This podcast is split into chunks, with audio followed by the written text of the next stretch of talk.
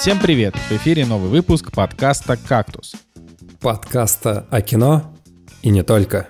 И с вами Николай Цугулиев, Евгений Москвин и Николай Солнышко. Сегодня в программе «Я краснею», «Дисней» и много красных панд. Светлячок и миссия Сиренити. Классика космического вестерна. Еще раз про лакричную пиццу. И новый трейлер Тора. Ну что, господа, новый трейлер Тора. Хороший. Я, знаете, вот уже как бы... Вот есть Кинопоиск, да, и это, ну, действительно хороший, удобный сайт. Вот. А есть премьеры, которые выходят вот в мире, выходят в России, выходят где-то где еще. И, ну, из-за того, что как бы российский прокат официально отменен, э, я просто уже как бы вообще забываю о том, что должен выходить какой-то Marvel, должно что-то еще там выйти. Вот. Для меня как бы единственная, единственная новость это то, что, а, значит, в СНГ, а, где, собственно... А, нет, ну я, я же не в СНГ, да? Короче, неважно. Как а, это значит... ты... Прости меня, как это ты не в СНГ? Прости. А я в СНГ, да? Это называется СНГ? Конечно, ты Конечно, ты в СНГ. Думал, далеко уехал от нас, что ли? Да нет. Ну, короче. А, ты не только в СНГ, ты еще и в ОДК, э, неважно. Ты, наверное, ты в Евразийском каком-нибудь союзе тоже. Конечно, да, однозначно в Евразийском союзе, экономическом, да. Вот, а, здесь будут показывать фильм «Варяг», он же северянин, и вот, по крайней мере, мне удастся его там посмотреть к следующей неделе, я надеюсь. Ну вот, а так в целом это просто буквально ты узнаешь о премьерах просто потому, что в, там а, в нашем телеграм-канале Андрей э, от, отрыл какой-нибудь э, там, я не знаю, трейлер или что-то еще, или какие-то оценки, которые ну, появились. Вроде я не видел, чтобы тебя забанили во всем остальном интернете. Нет, дело не в этом, просто раньше по российскому прокату как бы ну, то есть раньше мы жили в парадигме российского проката, то есть мы понимали, что вот тогда-то выходит этот фильм, тогда-то этот фильм, а сейчас, когда у тебя как бы нет возможности это посмотреть, э, ну вот и все. так что, но это я к трейлеру Мне для понимания того, что выходит, я смотрю сайт boxofficemojo.com, и там очень удобно написано, что выходит в широком прокате, что в ограниченном, и в широком прокате в Америке вот на этой неделе выходит так как раз таки художественный фильм «Северянин». Мне так режет ухо. Варяг. Горло. Мне так режет ухо слово варяг вообще. Прям, я не знаю. Ну, согласен, а, согласен. Вот поэтому, ну, можно я просто реально буду говорить северянин, потому что я не знаю почему, ну, в общем, да. Хорошо, художественный фильм The Northman выходит. Также выходит э, непреодолимая тяжесть э, огромного этого, таланта. Огромного таланта, или какая там, какая тяжесть. И также художественный, и также The Bad Guys, это что, это мультфильм какой-то, да? Да, мультфильм «Плохие парни», который называется. Ну, Фу, давайте к этому, к этому чуть позже. Я бы сначала обсудил трейлер Тора. вот это я просто... Ну вот, чё, как вам трейлер? Слушайте, трейлер прям очень бодренький. И по краскам, по всем вообще составляющим, музыка, графика, все прям так круто, и Стражи Галактики вроде даже возвращаются в нормальном их э, состоянии, они вот эти вот тупые персонажи из Мстителей. А. Короче, у меня Надежда на Тора прям очень который хорошая. все испортил в «Войне бесконечности», да? Так... Да, реально, из него вообще сделали тупицу какого-то. Просто, и... просто полудурка. А, а, а он разве не тупица? Нет. Питер Квилл вообще топовый, он очень, он очень умный, он просто притворяется, что он дурачок. Ну, прикольно, прикольное оправдание, прикольно. Я тоже притворяюсь, что я дурачок. А, да, трейлер это не трейлер, это тизер. Тизер, это не трейлер. Да. Он длится всего минуту 30 секунд. Ну, неплохо сделанный. Жалко, конечно, Кристиана Бейла не показали, но... Э, нужно, ну, вот как раз для трейлера его и приберегли как главный козырь. Потому что здесь показали Натали Портман, да, вернувшуюся. Николай ждет, получается, июня. Когда выйдет Тор? В июне, в июле? Да вот, понятия не имею. А мы, Жек, с тобой где-то к осени, наверное, посмотрим его. Так что... Ну, если... Поэтому, ну, как бы тут строить прогнозы, такое дело. Так, а, ну, вообще, до, Тора же должен выйти еще этот... Доктор Стрэндж. Доктор Стрэндж, да, который... А он как раз-таки в мае, да, по-моему, выходит? Ну, Немножко осталось. Ну, вообще, вот он выходит, э, да, да, в начале мая, 5, 4-5 мая должен он выйти. У меня все, все равно пока что мне после, значит, финального фильма «Мстителей» э, значит, меня все еще пока что ну, не проснулся снова интерес к франшизе. Ну подожди, а как же Паук, который просто, ну... ну Нет, типа... отдельно мне гораздо больше интересно, вот, например, ну, Сэм Рэйми недавно заявлял, что был бы не против что-то там еще сделать с Тоби Магуайром, и О, вот да. это, ну или все, все разговоры о том, что можно что-то еще с Гарфилдом снять. Вот мне это интересно. Чисто Паук Холланда, как ни странно, мне все еще ну, меньше нравится. Но дело не в том, именно вот как бы э, киновселенная Марвел, пока не ясно, сможет ли она меня как-то это самое заинтересовать. Пока что я не впечатленный сижу такой. С другой стороны, эта вселенная теперь и не для моих глаз, учитывая мое географическое положение, так скажем. Но... Да, Николай, так что сиди, смотри там, я не знаю. DVD. Да, я тут вообще сдался, короче, и посмотрел Шанчи. Сколько уже вышло? Да, год, наверное, он назад вышел. Я, кстати, не понимаю, что ты тянул. Нормальный, хороший фильм Шанчи. Ой, ну, да, Джек, А я считаю, Жека мог и не смотреть, ну как бы. Да, вот я мог бы и не смотреть, ничего бы не потерял, но думаю, ладно, дай-ка я посмотрю. И на самом деле так в целом более-менее бодренько, конечно, тупой фильм.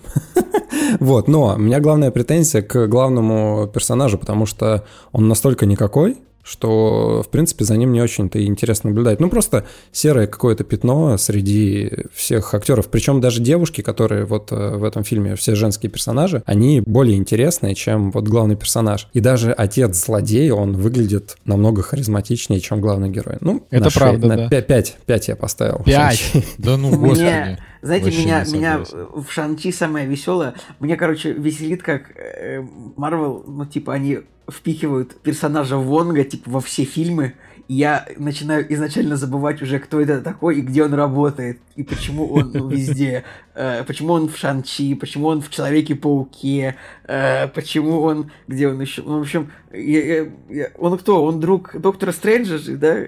Да, самый доступный второстепенный персонаж из всех. Я, я правда не понимаю, в чем претензия к Шанчи, это очень яркий, развлекательный, хороший фильм. Просто, ну, не шедевр, да, на семерочку, ну, типа, чтобы, что бы и не посмотреть. Но, знаешь, вот, вот просто когда вы говорите, что можно смело не смотреть, вот я думаю, что, типа, художественный фильм «Морбиус», вот, вот он про, про такое, или там художественный фильм «Веном 2». А мне кажется, я думаю, что, ну, а, я смотрю всякие абстрактные телеграм-каналы, э, там, где выкладываются абстрактные мемы про кино, и я там понимаю где-то треть сам. Но там так много, там так много мемов про Морбиуса, Типа, может быть, его реально посмотреть стоит, ну, просто потому что, чтобы понимать, что вот, что есть такой плохой фильм, поэтому я его жду, когда можно будет, ну, э, простите меня, скачать. А что поутихли, да, по Морбиусу вообще все новости и про прокат как-то тоже все молчат. Ну, понятно, что он там провалился, но такая была волна про него, и все, и сейчас Так а что про него говорить? Ну, типа, в, в Америке он провалился, в России он не шел, поэтому... Ну, типа, этого фильма э, как бы в нашей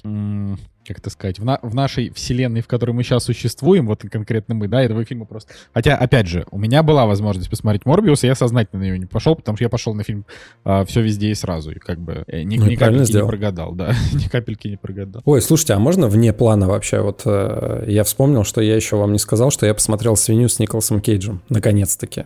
О, да. Так, и что? Вообще, на самом деле, была же предыстория, да, я говорил в прошлый раз, что я где-то на 15 минуте остановился и подумал, что вот нужно с Надей посмотреть, потому что я подумал, что, ну, неплохо фильм начинался, и мне кажется, было бы интересно вдвоем посмотреть. Но в целом, как бы на семерочку. Наверное, где-то между шестеркой и семеркой. Просто интересно рассказанная история. Но мне, конечно, больше прикалывает то, как э, завернули историю, как какая-то смесь бойцовского клуба, Джона Вика, каких-то кулинарных э, историй, плюс драма намешанная. Вообще просто такой микс странный из э, сюжетов, что я немножко удивился. Но ну, мне Николас прям он Кейдж, очень конечно, понравился. Клевый. Это хорошая драма, мне кажется, что... Ну, он, он закончился так, достаточно скомканно, как мне кажется. Ну, то есть да, мне смысле, казалось, там что... Же, там прям логичный... Вообще, Николай Цигулиев, посмотрите «Свинью». Да, ребят, ну, это вы фанаты Николаса Кейджа, мне как бы, ну, я фиолетово довольно к нему отношусь. Короче, он там хорош. Вот э, я понимаю теперь, как э, он, как актер, может очень круто трансформироваться. То есть посмотреть на него в роли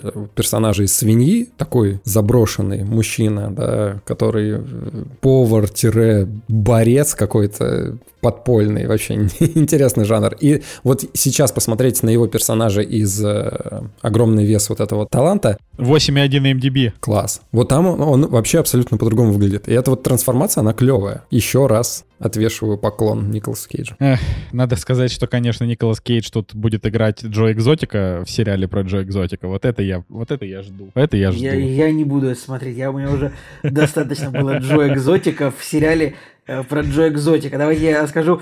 Я в прошлом выпуске э, рассказал про документальный фильм, который называется «Изобретатель. Жажда крови в Силиконовой долине», который а, рассказывал историю такой, значит, предпринимательница по имени Элизабет Холмс, которая создала стартап, там, который привлек, ну, в общем, создала стартап, который оценивался в 10 миллиардов долларов, потом она оказалась мошенницей, это была документалка на 90 минут, я это напоминаю, э, потому что, ну, это была документалка на 100 минут, которую я посмотрел, я вот не знаю, как я пропустил это, вот, ну, рассказывая, оказалось, что вот буквально в прошлом месяце, вот на основании этого же самого сюжета, а, вышел, черт возьми, целый сезон сериала.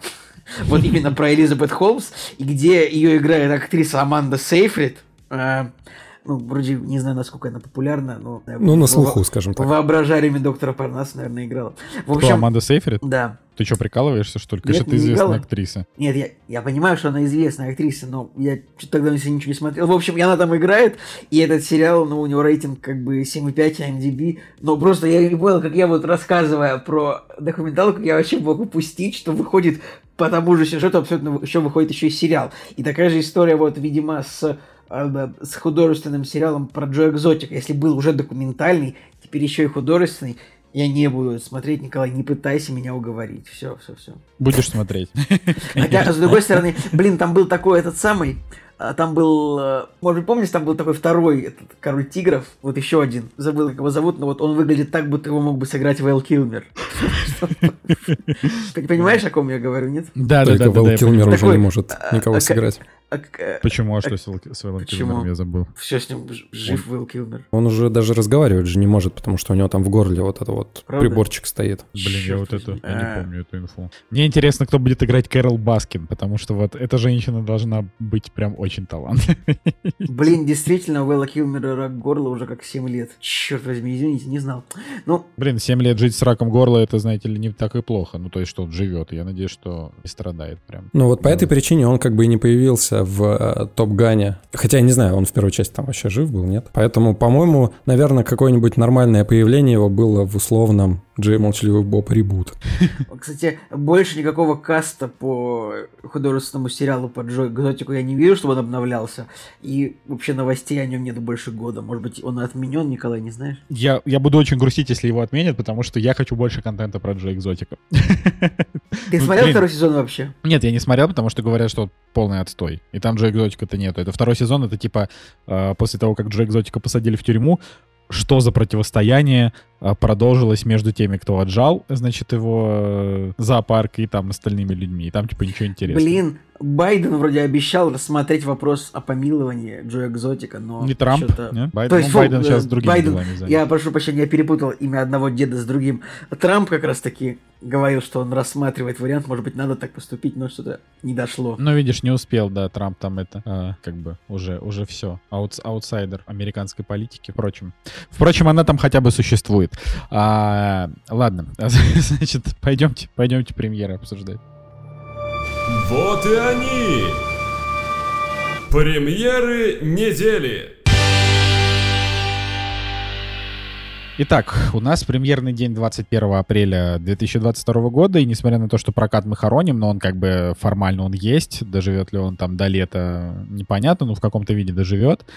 И главный фильм этой недели, а, на который однозначно нужно всем идти, это фильм «Казнь. Ладок Ватании». Если вы не знаете, кто это такой, это, значит, молодой человек, который... Это чувак, который, который был у Дудя, Дудь признан иностранным агентом. Что, его признали иностранным агентом? Нет, в смысле, я, нет, я думал, Ладок Ватанию. Нет, Дудя, просто а, я нет. сказал, ты говоришь, Ладок Ватанию, я говорю, это чувак, который был у Дудя, Дудь признан иностранным агентом. Ну, короче. Я не знаю, а, так вот, Ладо, значит, э, это чувак, который снял, снимал клипы рэпером, и вот он в том числе снял очень классный клип для Оксимирона и для Хаски. Вот, я, конечно, не могу сказать, что а, после 24 февраля я а, испытываю хотя бы какую-то минимальную симпатию к Хаске. Нет. А, но как Семирону симпатию я испытываю однозначно. А, и, ну, Ладо очень талантливый. И вот этот фильм «Казнь», это фильм, а, значит, такой про собирательный образ серийного убийцы. Это такой э, значит, психологический э, триллер, про, ну, как бы про маньяка, вот, с хорошими актерами, я с огромным удовольствием его посмотрю, вот, э, и вам всем советую, потому что Но надо отметить, что по трейлеру выглядит э, достаточно очень стильно и качественно, именно по трейлеру с визуальной точки зрения, и на грим посмотреть, на всю обстановку, которая, на свет, на то, как э, актеры в кадре выглядят. Действительно, вот по трейлеру интересно. Мне, конечно, просто про серийных убийц не очень нравится смотреть, но в целом, как бы, Ну, да. я понимаю, что когда ты Интересно. смотришь про серийных убийц, типа тебя это очень депрессует, потому что не хочется верить в то, что были люди, которые, типа, убили, там, не знаю, 70 человек с особой жестокостью. Я как раз-таки из-за вот этого, например, перестал смотреть сериал «Метод» с Хабенским, а, потому что сериал классный, ну, первый сезон, второй я не видел, и Хабенский там тоже хороший, но там буквально депрессуха. Ну, то есть вот каждую серию там, типа, я не знаю, там, когда ты видишь, как там этот маньяк кого-то там насилует, потом убивает, ты думаешь, господи, и это, типа, все же, ну, по реальным историям, по историям реальных маньяков. Вот, и, конечно, это кошмарно. Но «Ладок Ватания» — это как бы, во-первых, это его... Ну, Николай, то есть ты автоматически выдаешь, выда- выдаешь кредит доверия чуваку, который снимал клипы для рэперов. Я, я выдаю, потому что, ну, Типа, мне понравились клипы, это раз. А, мне понравился трейлер, это два. И как он рассказывал, э, значит, э, у Дудя про этот фильм тоже. То есть здесь как бы история про то, что чувак, это он визионер, однозначно.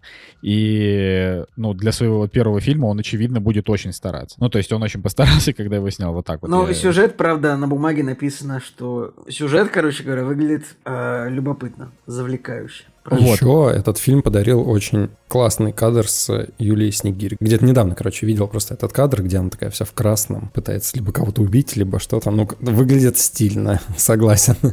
Да. Вот, Юлия Снегирь поэтому... неплоха. Юлия Снегирь, да, она хороша. Ну вот, короче, а, поэтому вот на этот фильм надо идти прям однозначно. а, превозмогая, так сказать, под- значит, прев- прев- превозмогая вашу нелюбовь к депрессивным фильмам, надо смотреть. Вот, ну а так, э, как бы, и, ну, из э, относительно интересного... Ну, там есть еще один русский фильм от э, тоже режиссера молодого. Помните, был такой фильм «Папа, сдохни», мы его несколько раз обсуждали даже. А он на этой неделе, да, уже выходит этот фильм? Да, вот этот э, режиссер, он снял новый фильм и написал сценарий, и, соответственно, он называется «Оторви и выбрось». Короче, все бы ничего, но мне единственный момент не нравится то, что здесь нет Кузнецова, и то, что здесь в главных ролях есть Анна Михалкова. Скажи, что тут не- нет, нет Кузнецова, не- нет Николаса Кейджа, нет, нет Киану Ривза. 28 панфиловцев, э, как бы все. Этот идеальный фильм для Жени. В целом, трейлер, он э, в духе э, «Папа, сдохни», потому что, ну, тоже какая-то черная комедия, и, в принципе, здесь есть э, из актеров Александр Яценко, он главную роль играл у нас в «Аритмии», и Виталий Хаев, которого я тоже, в принципе, люблю. Но это так, из русского, да, на что стоит обратить внимание. Как бы Анна Михалкова на самом деле хорошая актриса. А, и, и как бы интересно, интересно то, как а, то, как она сыграла вот не в классических для нее фильмах, там какие-нибудь мелодрамы или там исторические или что-то еще, а вот где она играет прям такую трэш-тетку, которая хочет там, не знаю, убить свою дочь. Ну, посмотри «Эпидемию», э, там она играет просто положительного персонажа, на самом деле. Не, она, она, там, э, она там хорошая, но она играет положительного персонажа. Вот интересно посмотреть на нее в роли отрицательного персонажа, потому что, опять же, а, как бы у Анны Михалковой у нее такой очень такой теплый взгляд, ну такой, грубо говоря, вот как у такой советской мамы, вот не знаю, как у моей мамы, как вот у Николая мамы, может, как у Жени мамы. То есть она женщина, которая вот ее а, как бы вот в домашнее переодеть, и она будет вот максимально смотреться вот очень тепло, вот в такой вот домашней атмосфере. А, а вот когда ее, значит, не знаю, в какие-то в какую-то джинсовую куртку дают ей пистолет и говорят, иди там убивай свою дочь и внучку. А, и плюс это комедия еще и такая трэш-комедия, это, конечно, интересно. Но папа сдохни, это говнище. Вот, поэтому я, Правда. Ну, типа, я считаю, что это... Ну, давайте, да, в двух словах. «Папа сдохни» — это фильм, который я считаю, что это прям полное говно на 4 из 10. Жека его очень любит, а еще он очень сильно понравился американским критикам и зрителям. Я Поэтому не скажу, здесь, что ну, я его прям очень люблю. Просто для дебюта, в принципе, неплохое кино. Если жанр нравится, таких ну, вот- камерных, кровавых вот каких-то Я не картин. согласен. Типа, знаешь, жа- э, кан- жанр, жанр камерных кровавых фильмов — это вот «Бешеные псы», понимаешь, первый фильм Тарантино. А тут как бы это тоже первый Здесь фильм, и он тоже такой очень... Претензия на какой-то Тарантино стайл, но в целом... Ну ладно, давай, папа сдохни, окей. На, на MDB 6,8, да, но людям понравился. Вот. Да, еще в премьерах э, опять у нас перевыпуски старых фильмов, но что самое интересное то, что на волне популярности почему-то не сразу не выпустили, и только сейчас выпускают «Королевскую битву». То есть э, могли, наверное, как-то пораньше на этом сыграть, но вот сейчас вы- выкидывают с Такеши Китана фильм 2000 года, где куча студентов, 42 человека, по-моему, убивают себя на острове. Ах, классика жанра. Ну вот, э, тоже очень многие люди открыли для себя королевскую битву либо с появлением Fortnite или PUBG, э, либо с появлением голодных игр. Нет, голодных игр. А кто-то вообще настолько молод, что вот только игры кальмара посмотрел и такой, о, королевская На- битва. на- но- Настолько молот и наковальня. А, э, э, Так вот, это самое... Реально, мне кажется, никто не помнит, что такое королевская битва. Никто не помнит, более того, типа, что такое голодные игры. Вообще, никто их не смотрел, а вот игру в кальмара смотрели все, поэтому, ну, а, очевидно. Слушайте, а можно тоже оф топ небольшой, э, раз мы вспомнили игру Кальмара? Тоже такая предыстория. Значит, в игре Кальмара вот самый такой персонаж, дед, который там, да, козни строил всем. Этого актера зовут О Юн Су. У него не очень много э, фильмов в фильмографии, буквально раз, два, три, четыре, там, пять шесть э, картин э, за всю его актерскую карьеру. И мало того, что я игру в кальмар не особо смотрел, то есть там последние несколько серий, да, удалось посмотреть. Но э, в памяти... Ж- Жека так сказал, будто бы сейчас как-то, ну, сложность есть какая-то с тем, чтобы посмотреть и, пред... и, и первые серии игры кальмара. Да мне просто не, не очень интересно было, но так как Надя смотрела, я в конце подключился тоже. Так вот, короче, э, мы тут на днях посмотрели Ким Кидука, фильм, который называется «Весна, лето, осень, зима и снова весна». Господи, не люблю длинные названия. И, значит, э, там э, главный персонаж, ну, один из главных персонажей тоже, ну, не дедушка, но уже пожилой мужчина. И э, мы такие, а не этот ли дед был в игре кальмаров? И да, действительно. То есть э, вот э, человек снялся, ну, господи, на Кинопоиске вообще три фильма с оценками, и вот, получается, Ким Кидук э, и «Игра в кальмар», вот он появился. Обалдеть. В 2003 у него был фильм, потом в 2009 и в 2021 «Игра в кальмара». Вот такой вот разброс в Я актерской так карьере. веселюсь всегда с того, как... И так веселюсь, что Жека, типа, ну, так искренне удивляется, когда вот, ну, он где-то видит актера, которого видел уже где-то, типа, такой... Николай, заметь, но меня это, всегда меня это веселит. Но этот дед, он, правда, э, за- э, завоевал мемы в этом году после сериала, конечно же. Ну, а что-то, что еще выходит, друзья, в кинотеатрах? Ну вот выходит э, новый фильм Луи Гареля. Кто это такой? Но э- э, фильм называется «Этот новый мир». А, Луи Гарель — это популярный французский актер. А, И вот, честно говоря, я сейчас пытаюсь вспомнить. э, Был, да, и- ну, и режиссер. Я, кстати, даже смотрел э, с ним один фильм, который называется... Нет, я с ним смотрел несколько фильмов, но вот именно фильм такой прям супер авторский, он называется «Замок в Италии» 2013 года. Я смотрел очень странный.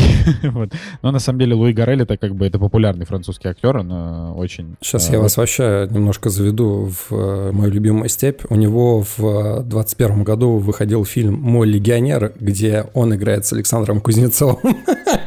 О, вот это, вот это, вот это, Жека, мне кажется, а, настоящий стимул, чтобы посмотреть вот новый фильм. Еще новый фильм называется «Этот новый мир», его прокатывает A1 Films.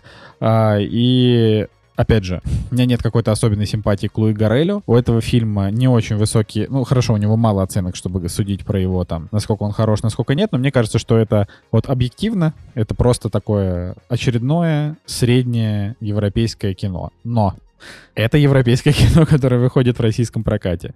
А A1 Films — это хорошая очень э, прокатная компания, которых, конечно, тоже надо поддерживать. Поэтому, если вы любите европейские Ну, Так, у комедии... фильма IMDb 5,7. Ну, там 100 оценок, это сложно Ну, по, по 100 Вам, оценкам. Нормально, достаточно 100 оценок, чтобы понять, что это фильм на 5,7. Короче, поэтому, да, ничего, ничего особенно интересного, но вот можно, если не хотите казни, вот посмотреть фильм, а, там, «Оторви и выбрось» или посмотреть фильм «Э- «Этот новый мир». Опять же, мне, например, показался очень интересным фильм про Унабомбера, но вот у него реально низкие оценки, фильм про Унабомбера, у него не должны быть низких оценок. Это должен быть крутой байопик, да, интересный. Но вот, к сожалению, нет. При этом там, например, Унабомбера играет Шарлотта Копли, который, ну, тоже клевый. В общем, грустно, что так получилось, но там прям совсем беда с оценками. А, вот, ну и из повторного проката La La Land, Бумер, Бумер 2, ну вот Королевскую битву мы уже назвали.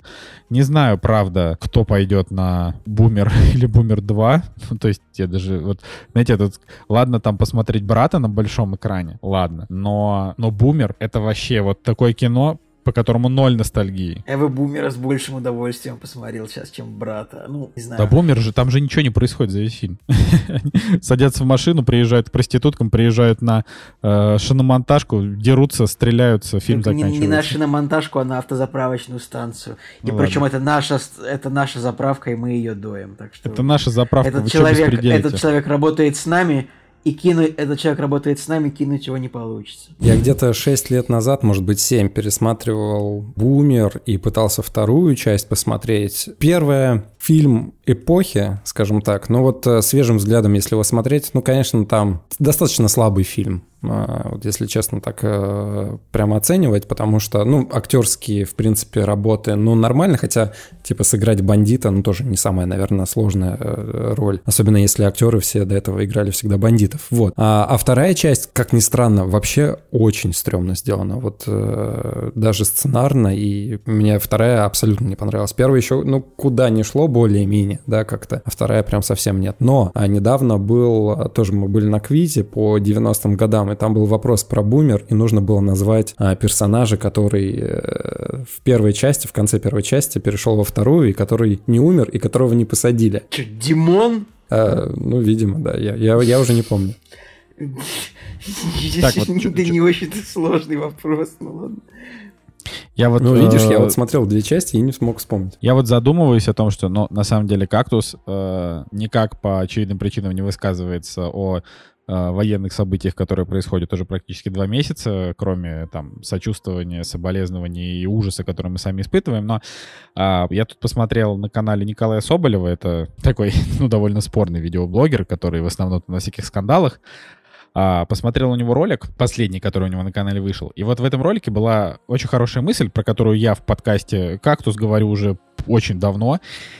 И вот я хочу еще разочек на этой мысли сакцентировать свое внимание, что вот есть такой фильм, типа как «Брат» и вот «Брат 2», и есть Данила Багров. И вот Данила Багров — это говно, а не персонаж. И испытывать Ну да, к нему логично. сочувствие, героизировать его а, при всей симпатии к Сергею Бодрову, да, как э, к актеру и как человеку, про него очень много там теплых слов говорят. И, в принципе, к тому, что фильм «Брат» э, первый, он хороший, то есть это фильм, который, ну, типа, деконструирует образ э, человека, вернувшегося с войны, ну, ну, это такая вот история. Но, как бы, то, во что превратили Данилу Багрову вот во, во втором, во втором «Брате», и то, каким этот фильм является, то, какие там есть сцены, кадры и вообще вот какая у него как это такая общая мысль, это, это отвратительно и паршиво. Поэтому по, по, по поводу вот того, что я хотел сказать про фильмы, что э, мы как подкаст мы можем с точки зрения как бы с точки зрения подкастеров, которые уже 7 лет или сколько там мы говорим о кино, а, вот с этой точки зрения я могу сказать, что м, есть разные фильмы, которые прививают а, разные ценности, и вот а, для меня фильм «Брат», например, а, я, опять же, я вспомнил про фильм «Брат» только потому, что я вспомнил, ну, потому что сейчас идет фильм «Бумер», и вот как бы фильм «Бумер» — это кино, а, значит, ки- ну вот кино про типа про братков, и их очень часто ставят в один ряд. Так вот я хотел сказать, что, вот, например, вот фильм, фильм «Бумер», ну, это действительно фильм про братков, а вот фильм «Брат» — это вот это фильм не про братков, это фильм про 90-е, и вот э, проблема, она такая философская, но она очень серьезная, да, проблема в том, что вот мы с вами люди э, образованные, эрудированные, там, не знаю, начитанные, насмотренные, вы- выросшие в хороших семьях э, с прили- ну, там, с приличным воспитанием. И вот для нас этот фильм — это как памятник эпохи, а для кого-то этот фильм — это как руководство к действию. Это как настольная книга для жизни. Да, да, да. типа. И поэтому, это как, когда это, ты это как, смотришь... это как пиратский кодекс, типа. Да, я, я, даже, я даже не говорю сейчас про а, высказывание Данилы Баг- Ба- Багрова на тему там «Не брат, ты мне гнида черножопая». Уж простите, это цитата из фильма, что как бы абсолютно, конечно, не- неприемлемо. Тут а, скорее там разговоры про то, что ну, типа, все, весь вот этот вот, а, вся риторика в- во второй части, она и очень сильно антиукраинская, там просто многие об этом забыли, но там прям много таких моментов есть. Ну, там есть А. такое, типа, еще вы нам за Крым ответите, что-то такое, да. Да, да, да, вот какие-то такие фразы. Значит, э, и в связи с этим я просто хочу сказать, что если вы слушаете наш подкаст и, не знаю, там, ваши дети смотрят какие-то фильмы или вы там сами, просто держите в голове, что как бы правильно потреблять контент. а, Держите в голове, что, что Данила Багров это не ролл модел, это не роль, это не ролевая Короче, модель, я, которой я... нужно следовать. В общем, я просто хотел сказать о том, что а, правильно потреблять контент а, любой через а, призму какой-то, какого-то критического взгляда. Да, можно воспринимать, ну, критический взгляд, он может быть и на уровне эмоций, то есть ты смотришь и думаешь, блин, а как же это визуально хорошо, например, да, вот там, допустим, «Первый брат», он визуально хорошо, и звучит он хорошо, и вообще, как бы, фильм там довольно стильный для своего вот а, этого. Второй это абсолютно растерял. Вот, но это я просто к тому, что а, как бы, исходя из того, что люди сейчас пишут в интернете после начала э, спецоперации, когда ты смотришь, что вроде твои сверстники, с которыми ты разговаривал на одном языке, вдруг начинают говорить с тобой на другом языке, ты понимаешь, что культура, которая принимала участие в нашем развитии, да, вот именно та самая культура, э, она... Э, ну, как бы на всех срабатывает по-разному. Поэтому будьте, пожалуйста, внимательны к своим там младшим братьям, сестрам, детям, э, каким-нибудь там подросткам, которые спрашивают, там, посоветуй что-нибудь посмотреть и так далее. То есть направляйте их э, в сторону того, чтобы они понимали, э, о чем о, о, о чем эта культура, вот, чтобы не было а, таких ситуаций, что они там вырастают и начинают а, ну, как бы, на, на, их моральные ориентиры начинают съезжать. Вот, я, конечно, очень так обтекаемо, а, но я надеюсь, что мысль понятна, вот, и мы к этому больше возвращаться не будем. Жека, наверное, ничего на эту тему не выскажет, потому что он фильм «Брат» любит, вот, но... Ну, я вообще считаю, что «Первый брат» — это икона, во-первых, да, это икона эпохи, во-вторых, в первой части это абсолютно не отрицательный персонаж, на мой взгляд. Ну, это, ну, да, в первой нет. В первой он просто его жалко. Там все действия достаточно логичные, вытекаемые, и, опять же, борьба со злом. Ой, вообще, «Первый брат» — очень тяжелый фильм. Я, опять же, когда его пересматривал, уже таким свежим достаточно взглядом и, ну, более-менее с таким жизненным опытом, уже каким-то набранным, не просто когда ты в детстве смотришь, как боевик какой-то, да, где просто персонаж кого-то убивает, а именно вот на боль и страдания людей, которые кинуты государством там или еще, ну, которые реально вот страдают в той эпохе, в которой они, в те года, в которые вот они существовали. И ты вот на это смотришь, и да, видимо, а, единственный выход, да, как-то вот э, что-то решить, это вот было, ну, такие действия, да, предпринимать. Но второй у меня такие смешанные ощущения, да, я со временем немножко поменял свой взгляд, Потому что, опять же, в детстве мне, конечно, больше второй нравился, потому что там и масштаб был какой-то, и он менее депрессовый был, и более такие, наверное, карикатурные какие-то персонажи, которые в памяти откладывались намного ярче и больше. И плюс еще саундтрек второй части, боже, он был божественный. И, конечно, да, со временем, э, уже в таком сознательном возрасте, первая часть, она выходит на первый план. Но тут я на самом деле хочу сказать о том, что тут больше, наверное, нужно смотреть именно вот сейчас у Балабанова фильм, который называется «Война». Вот он в этих рамках, он, конечно, более значим.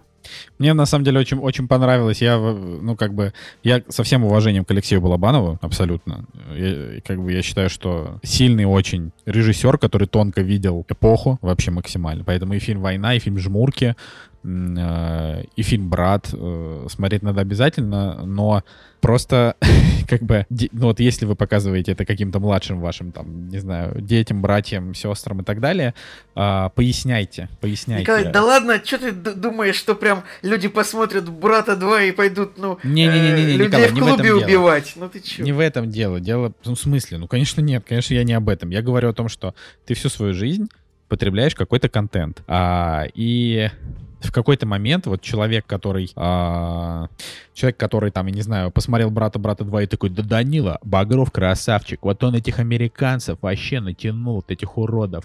Вот. А потом он, значит, смотрит э, фильм «Физрук», сериал «Физрук», потом он там, я не знаю, смотрит еще какие-нибудь там... А... Николай, ну я, я честно скажу, что вот чтобы, чтобы прийти к тем выводам, которые ты говоришь, это ему нужно после этого, э, после «Брата» и «Физрука», это ему нужно посмотреть э, типа Гоблина и Владимира Соловьева, типа 20 часов, где вот они перемалывают то же самое.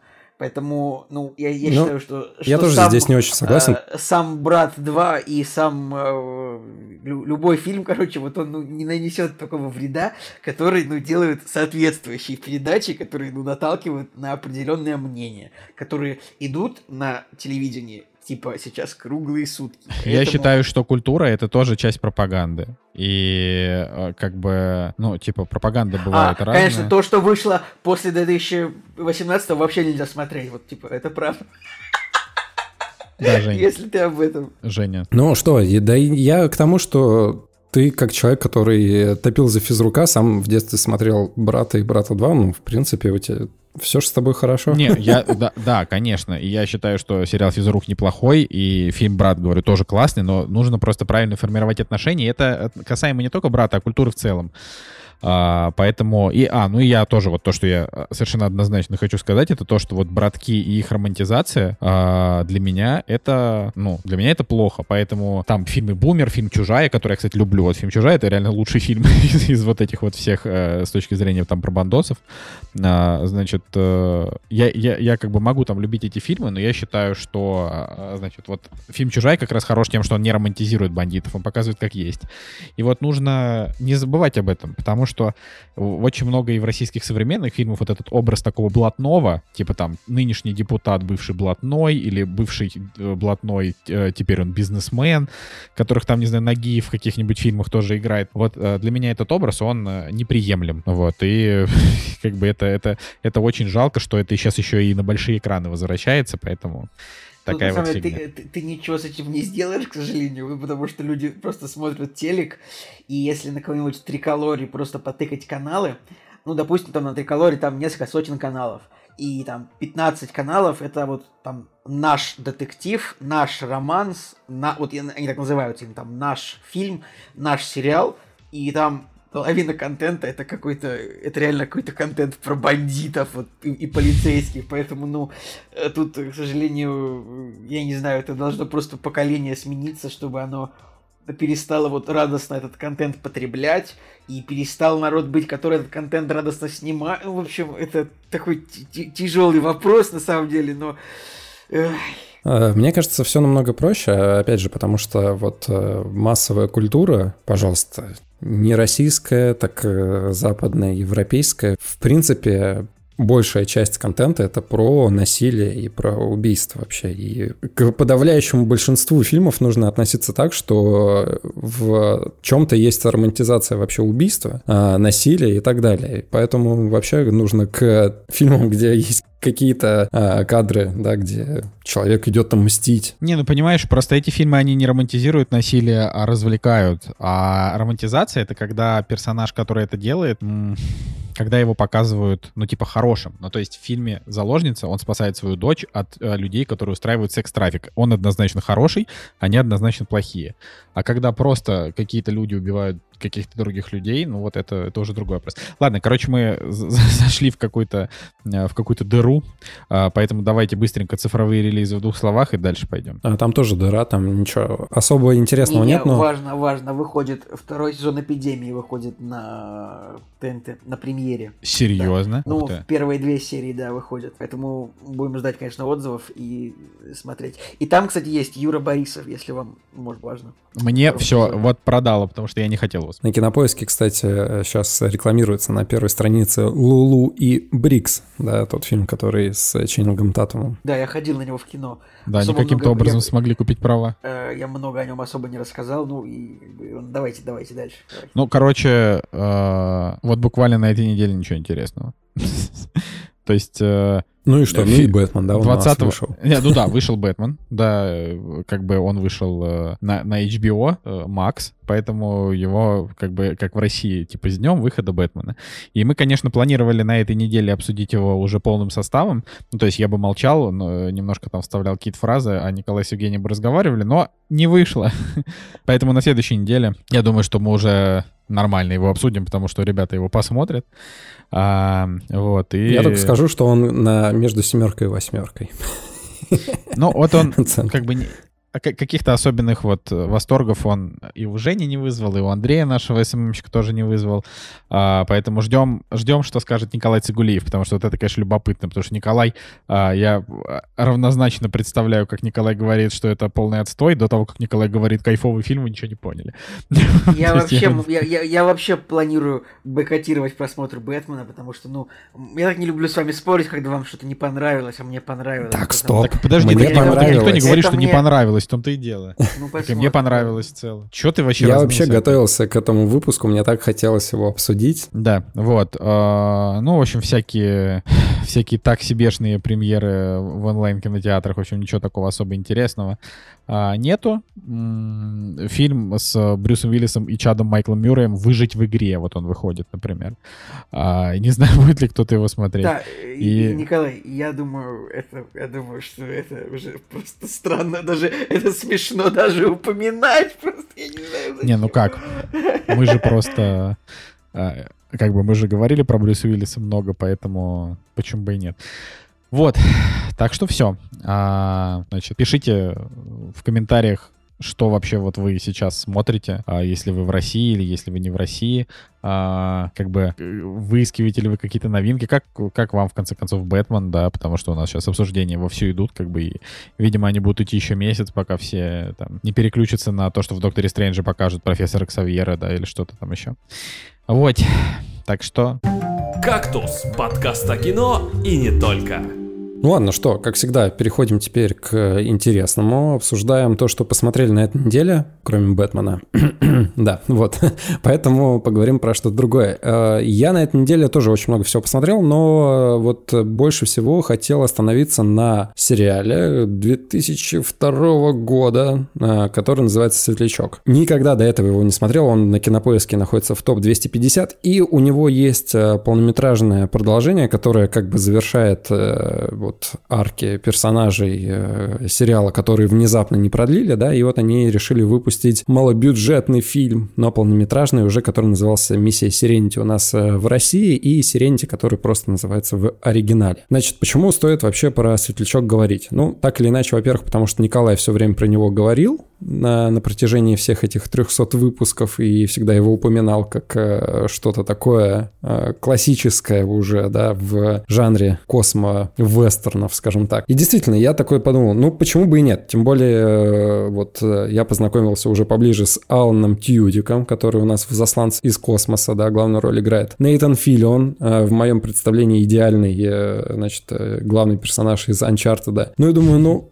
тем более мне нравится сеттинг э, космоса, надо все-таки его посмотреть. И, друзья, я хочу сказать, что для 2002 года это очень крутое произведение. И а, мало того, что для 2002 года, он и для 2022 года, то есть спустя 20 лет, он смотрится очень э, свежо и очень интересно. У него есть такой дух прям реально дух э, сериалов из детства, потому что там такие классические заставочки. А тебе приятным голосом, очень необычным таким, э, напоминает, что было, ну, общую канву вообще сериала. И каждая серия, вот, которая начинается, ты действительно вот возвращаешься в тот мир э, персонажей, с которыми ты хочешь проводить время. Это вот самое главное впечатление от э, вообще от Светлячка. А в целом, конечно, у него всего лишь один сезон. э, В сезоне, по-моему, 14 серий, и все 14 серий, они очень крутые. То есть э, в начале первой серии, конечно, у нас завязка, как э, капитан корабля набирает э, себе команду, скажем так, пассажиров, которые потом трансформируются в команду, и с этой командой они путешествуют, попадают в какие-то приключения, да, путешествуют по космосу.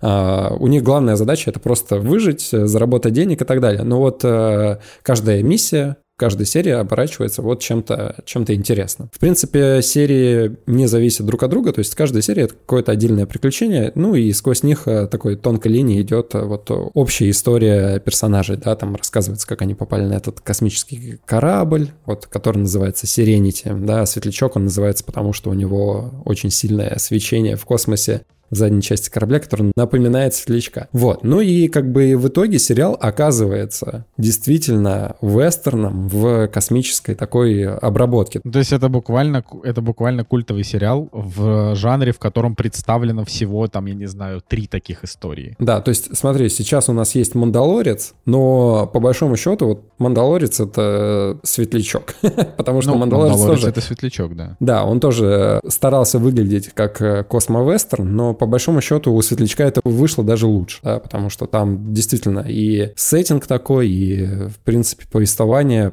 похожее на вестерн. Не сказать, что, конечно, да, там есть э, какое-то прям крышесносное э, окружение, точнее, как показан мир, да, вот э, космический, потому что, в принципе, везде, куда попадают персонажи, там э, видно, что бюджета не очень много, и поэтому нет такого масштаба, скажем, да, как у каких-нибудь полнометражных фильмов или у того же «Мандалорца», который уже, ну, просто чисто технически просто весь на зеленочке сделан, да, и у тебя есть возможность отрисовать какие-то задники, да. Здесь же все-таки все на натуре снято, и поэтому ты чувствуешь, да, что вот если они прилетают на какую-то планету, ну, это все равно Земля какая-то, да, но если это отбросить, во всем остальном это прям сериал на конкретно 8 из 10, вот я 8 ему поставил, и от первой до последней серии получил искреннее удовольствие наблюдать за всеми персонажами, которые собраны на корабле. А Там есть доктор, пилот, который управляет этим кораблем, там помощник капитана, есть э, пастырь, есть девочка, Там которая... просто значит, почти вся команда классная. То есть там буквально Да, да, да. проходных персонажей практически нет. Мне там буквально их не нравились. очень там. много.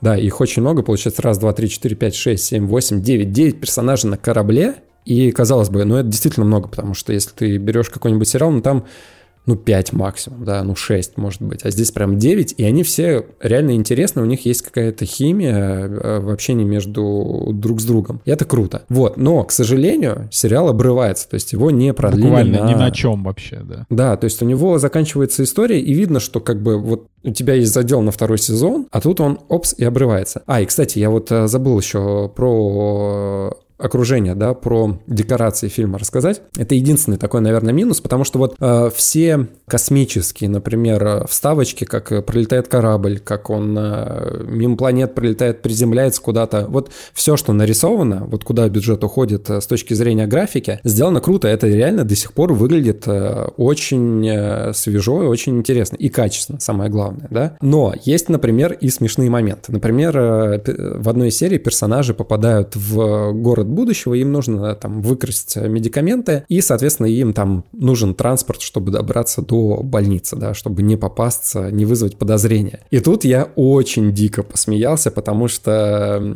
значит, создатели чтобы показать э, футуристический какой-то корабль, да, на котором они прибывают э, ну, вот к этой больнице, создатели, ребята, взяли советский Ми-24 и просто его перекрасили в белый цвет, и под этим соусом, да, он как бы выглядит как э, космический э, корабль будущего. Ну, вот это было очень смешно. То есть со стороны вот так вот посмотреть, это, это забавно. Но в целом, да, как бы в, в остальном нет проблем. И вот, и возвращаясь к тому, что сериал закрыли, у него есть, слава богу, полнометражное продолжение. И вот тут есть небольшой нюанс, потому что полнометражный фильм, он растерял немножко прелесть именно вот э, сериального повествования, когда у тебя уделяется какое-то время каждому герою, и ты, в принципе, так логично за всеми наблюдаешь и получаешь от этого наслаждение, потому что вот здесь у нас пастырь может что-то поболтать, да, там а, какие-то речи толкнуть, которые, ну, за которыми интересно смотреть. А в фильме, да, видимо, из-за того, что у них всего два часа, и вот им нужно вот этим девяти персонажам как-то уделить время рассказать, что с этим стало, что с этим стало, что с этим стало. Вот здесь начинается повествование сценарно страдать немножко. И пропадает вот этот вот космо-вестерн. Вот вестерн, да, в какой-то степени пропадает. И получается, немножко вот э, плюсы сериала, которые были, они в полнометражном фильме теряются, да, куда-то на задний план уходят. Но все равно фильм как бы на 7 из 10, он хороший, он э, относительно хорошо там закрывает арки персонажей, и чтобы у зрителя уже не было вопросов, типа, а что с ним, а что с ним. Вот, но все равно фильм, конечно, немножко страдает. И там э, фильм как раз-таки рассказывает главную историю. То есть, а если в сериале там подводили э, сценарно, да, к общей проблеме, но так ее и не коснулись, вот только в последней серии чуть-чуть ей уделили внимание и все, то э, полнометражный фильм, он как раз-таки рассказывает там про супер девушку, над которой ставили опыты, да, и вот они пытаются ее историю рассказать. И, в общем, да, закрывают гештальты. Ну, сериал однозначно стоит смотреть, а полнометражный фильм, ну, это такой бонус, да, чтобы уж совсем расстроенным не уходить из этой истории, скажем так. Вот такая вот история. Ну, я просто поддерживаю любые восторги в сторону Светлячка. И э, к Жениному монологу, значит, вот что я хочу добавить. Я хочу добавить, что есть такой э, сериал, который называется «Конмен». И я не помню, по-моему, я в подкасте как-то пару слов про него что-то говорил. Вот, но готов поспорить, что вы забыли. вот, соответственно, «Конмен» — это сериал из э, двух сезонов э, с сериями по там 15-20 минут. Вот. И там в главной роли играет Алан Тьюдик. Он играет чувака, который э, как бы актер одной роли э, в в некоем, не на, ну, ну, в некоем космическом сериале, там он называется не, не, не Светлячок, но подразумевается именно Светлячок. И, типа, то, как его карьера крутится только вокруг того, что он ездит по всяким, э, по всяким фестам, ну, вот, всякие комикон и прочее, поэтому конмен. Вот, и там помимо Алана, то есть там, насколько я помню, этот, на этот сериал денег собирали там на Кикстартере, и там помимо Алана Тюдика там же играет и Нейтан Филлион, а, и куча ребят из каста Светлячка, вот. А, и они как бы там, грубо говоря, вспоминают прошлое, но это такой очень стебовый сериал, там очень много самоиронии, а, поэтому максимально советую, вот. Слушай, ну, это прикольно. Да, ты посмотри, прям, пос, посмотри обязательно. Классно. Он просто, он коротенький, он очень смешной, и он реально обыгрывает именно то, что вот... Э, то есть это сериал про то, как Алан Тьюдик не может найти себе нормальные роли э, после того, как он сыграл в «Светлячке». Просто здесь э, сериал называется не «Светлячок», и э, он играет не Алана, а как бы Рэя. Ну вот. Но там также, там типа показано, что вот Алан Тьюдик типа в полной заднице, а Нейтан Филлион, вот он типа крутой актер, у которого все хорошо. Вот, и это смешно. История похожа на Тома Фелтона из э, Гарри Поттера, который Драка сыграл, потому что я вот сейчас смотрю, у него тоже ролей нет, он по всяким фестам ездит. Жалко на самом да, деле. по-моему, лучше, лучше по фестам ездить и э, как бы гордиться одной ролью, чем как Дэниел Рэдклифф играть в, всяком говне. Подожди, Дэниел Рэдклифф играет в хороших фильмах. Что тебе? Подожди, стой. Чем тебе Дэниел Рэдклифф-то не устроил? У него хорошая карьера. Ну, ну вроде как. Сказать. Вроде хорошая. У него, у него хорошая карьера. Э, если бы он был актером из сериала, который вышел из пятой. Я не знаю, ну как можно назвать хорошей карьерой карьеру Дэниела Рэдклиффа сейчас?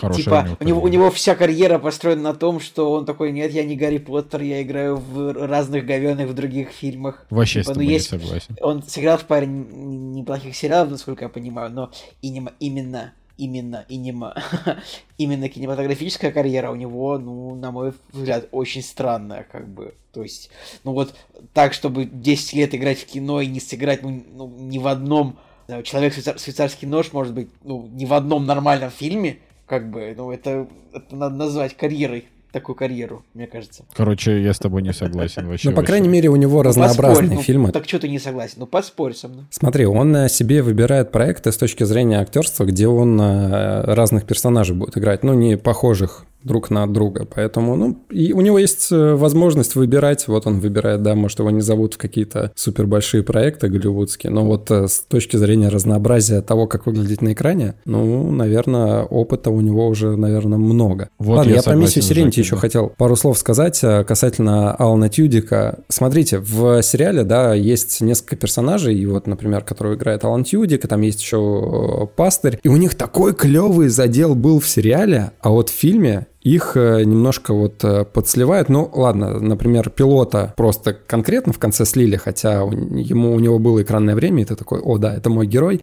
Но его, к сожалению, убивают вообще непонятно зачем, потому что, в принципе, никто больше из персонажей не умирает, а здесь прям решили с конкретным персонажем закончить. И я думаю, так, стоп. До этого не было такой жестокости, зачем она здесь была. И потом в сериале как раз-таки персонаж пастыря, он был нереально крутой. Вообще очень классный персонаж, у которого был налет такой таинственности, и видно, что у него есть глубина, да, есть какая-то предыстория, и они так постепенно, постепенно как-то нагнетали, показывали его с разных сторон. А в фильме его, во-первых, изначально убрали, а потом просто тоже слили в какой-то момент. И я думаю, подождите, ну эти же персонажи, они были настолько крутыми, почему вы с ними ними так обошлись, за что? Слушай, ну видишь, видимо, у Джосса Уидона не было достаточно опыта для того, чтобы вот э, реализовать. И вообще это на самом деле, ты вот, ты же реально не упомянул о том, что сериал феномен именно за счет того, что а, его полюбили уже постфактум. Вот. И это как бы очень важно. Видимо, да, да. Невидимо, да, так и есть. Ну, типа, иначе бы у него были высокие рейтинги, его бы продлили. Вот. А так, после того, как он вышел, вот только тогда он обрел вот эту вот нереальную популярность. Короче, он не в свое Блин, время Николай, вышел. ты сейчас сказал смешную фразу, типа, вот он набрел популярность только когда он, типа, после того, как он вышел. Ну, то есть, а он мог обрести популярность до своего выхода, как Но я, да, коряво сказал. Ну, в процессе, наверное, когда вот серии выходили, какие-то рейтинги, наверное, были не очень большие. Но вообще очень странно, да, и мне кажется, что «Светлячок» — это... Он просто реально не в свое время вышел. Вот выйдя он во времена, наверное, расцвета вот этих вот э, сериалов э, Netflix Ну вот, и так ну вот далее. пример, вот пример хороший, это сериал «Экспансия». Есть такой сериал. Он как бы, если вы там вдруг не знаете, сериал «Экспансия», он а, идет уже сезонов 5, он уже тоже культовый. Я, это тоже кстати, космо-вестерн. планирую, я планирую его смотреть. Ну, и еще, конечно, конечно, Николай. Кто бы сомневался, что ты планируешь его посмотреть. Ну, короче, э, суть в том, что э, культовый космический вестерн, э, там, все, в общем, точно так же. Но суть в том, что э, я смотрел, наверное, первый сезон экспансии или пол первого сезона, не помню, в общем. И мне он не очень понравился. Мне показалось, что... То есть, да, все говорят, вот, да вот он там раскачивается к третьему сезону. Ну, вот это классическая история тех людей, которые смотрят сериалы пачками. Типа, что, ой, да ладно, тебе всего-то потерпеть 40 серий, и все будет хорошо. Вот. а, ну, как бы, возможно, когда-нибудь я до него доберусь, но суть в том, что он не влюбляет в себя как Светлячок. Вот. И если бы Светлячок вышел вот сейчас, а, он бы однозначно, ну, типа, пр- пробыл бы сезонов 5. Вот я в этом уверен. Учитывая, Ну, мне сколько, тоже так кажется, да. сколько средних э, фантастических сериалов выходило, и насколько Светлячок э, выделяется своей, э, как бы, и стилистикой, и актерским составом. Это- да вообще, в принципе, любой сериал с Нейтаном Филлионом сейчас э, идет, там, я не знаю, 5-8 сезонов, у него, как бы, все хорошо, да, а тогда он просто был никому не нужен. Ну, э, надо признать, что, в принципе, его персонаж здесь, э, э, наверное, не самый яркий. То есть он, э, персонаж э, капитана, да, в «Светлячке», он вначале достаточно такой хмурый, немножко такой серенький, у него эмоций на лице не очень много. То есть ты просто смотришь на солдафона, который вот э, повоевал, да, купил корабль в начале. В конце, там дальше, ближе к концу сериала, его персонаж, слава богу, раскрывается, потому что я подумал, если он будет весь сериал с таким лицом ходить, ну, в принципе, наверное, как-то не очень приятно, да. Но дальше, да, дальше показывает, как у них просыпается там химия между персонажами, как у него, его персонаж начинает меняться, как он от такого а, закрытого, серьезного, какого-то грубого а, персонажа становится там заботливым, а еще каким-то, еще каким-то, да, и ты такой, о, круто, круто, круто.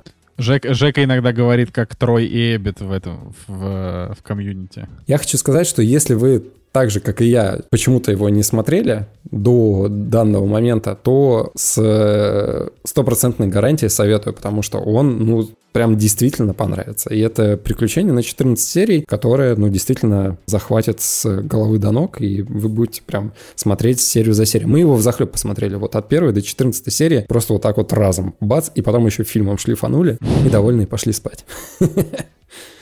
Вот, Николай, э, возвращаясь в двух словах к Дэниелу, к Дэниелу Рэдклиффу, «Пушки Акимба» Так. Хороший фильм, хороший. Похож на Гарри Поттера? Нет. А, Сериал «Чудотворцы», три сезона. В каждом из сезонов у него Не, абсолютно про, разная я непохожая про, роль. Про, про- про сериалы я не говорил, сериалы могут Нет. быть более, более-менее. Я именно акцентировал внимание на карьере в кино полнометражных фильмах. Вот я говорил, что... Человек швейцарский нож. Клевый, клевый. Ну, типа записки юного Николай, ну врача. вот- клевый, ну клевый. вот- Ну ты, короче, я просто, Николай, я Николай, готов стоп, отбивать. подожди, я считаю, что Вот скажи Рэдклифф мне, классный. вот как, вот ты знаешь, как зовут актера, который вот в «Проклятии» играл главную роль?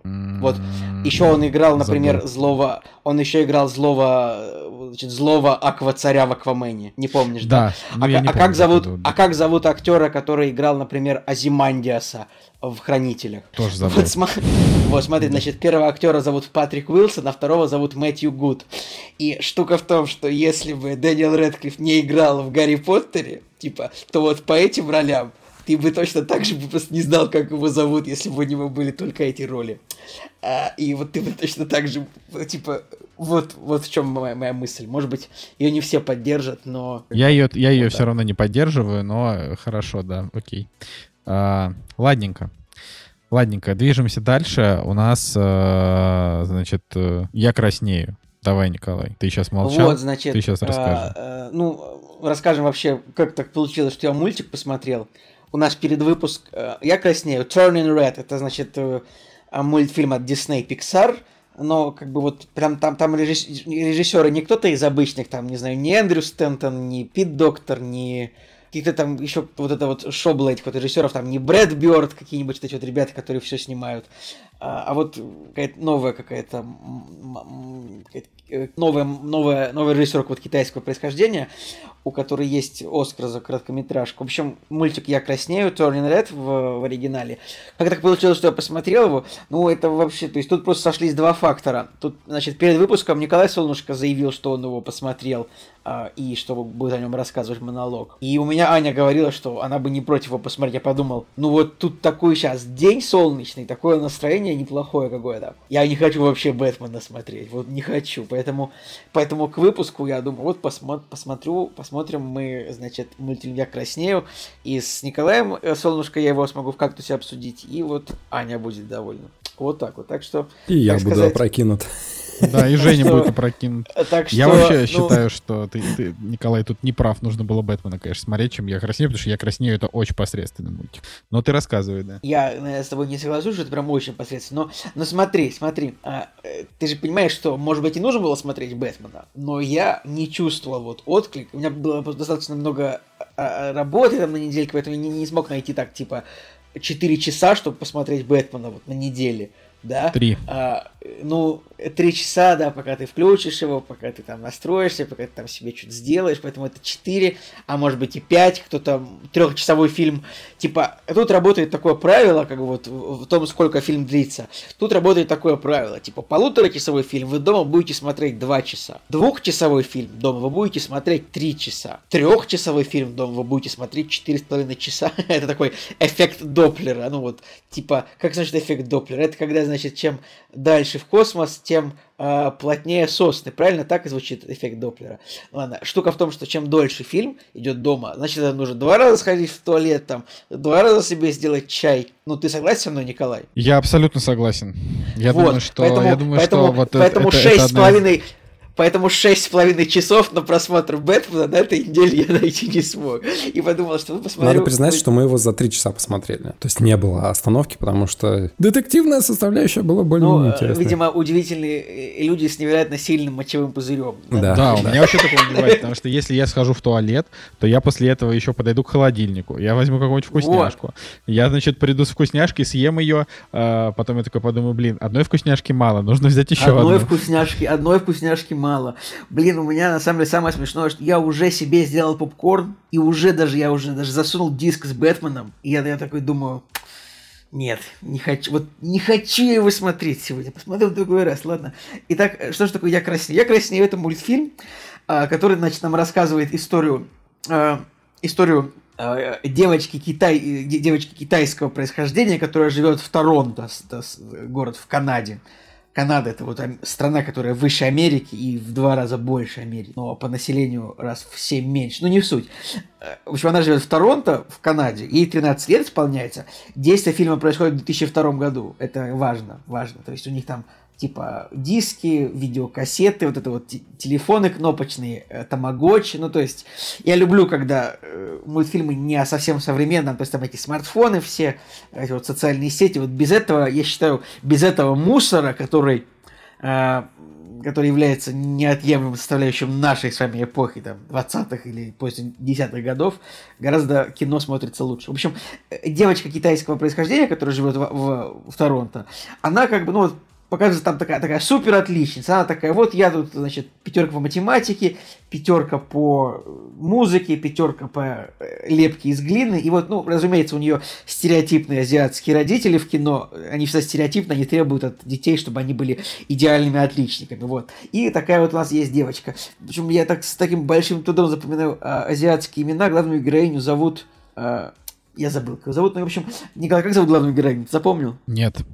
Мейлин. Мейлин ее зовут. Мэйлин. В общем, дев- девочка по имени Мейлин, она, ну вот, как бы у них почему такая семья интересная, у них есть в Торонто свой какой-то китайский храм, прям вот у них есть, ну, натурально храм, вот такая вот пагода, ну вот, в общем, если вы были в Китае или вот в Азии, видели, там есть такие храмы, вот они так вот, как вот азиатский храм, да, там внутри какие-то такие азиатские всякие штуки, а, и вот у них есть, собственно, семьи такой храм, который, в который как бы ходят экскурсии, и они там как бы, ну вот показывают этот храм, это довольно какая-то такая оригинальная штука, я прям не верю, что у какой-то семьи может быть свой храм, хотя, может быть, я просто достаточно разбираюсь в этом вопросе, вот.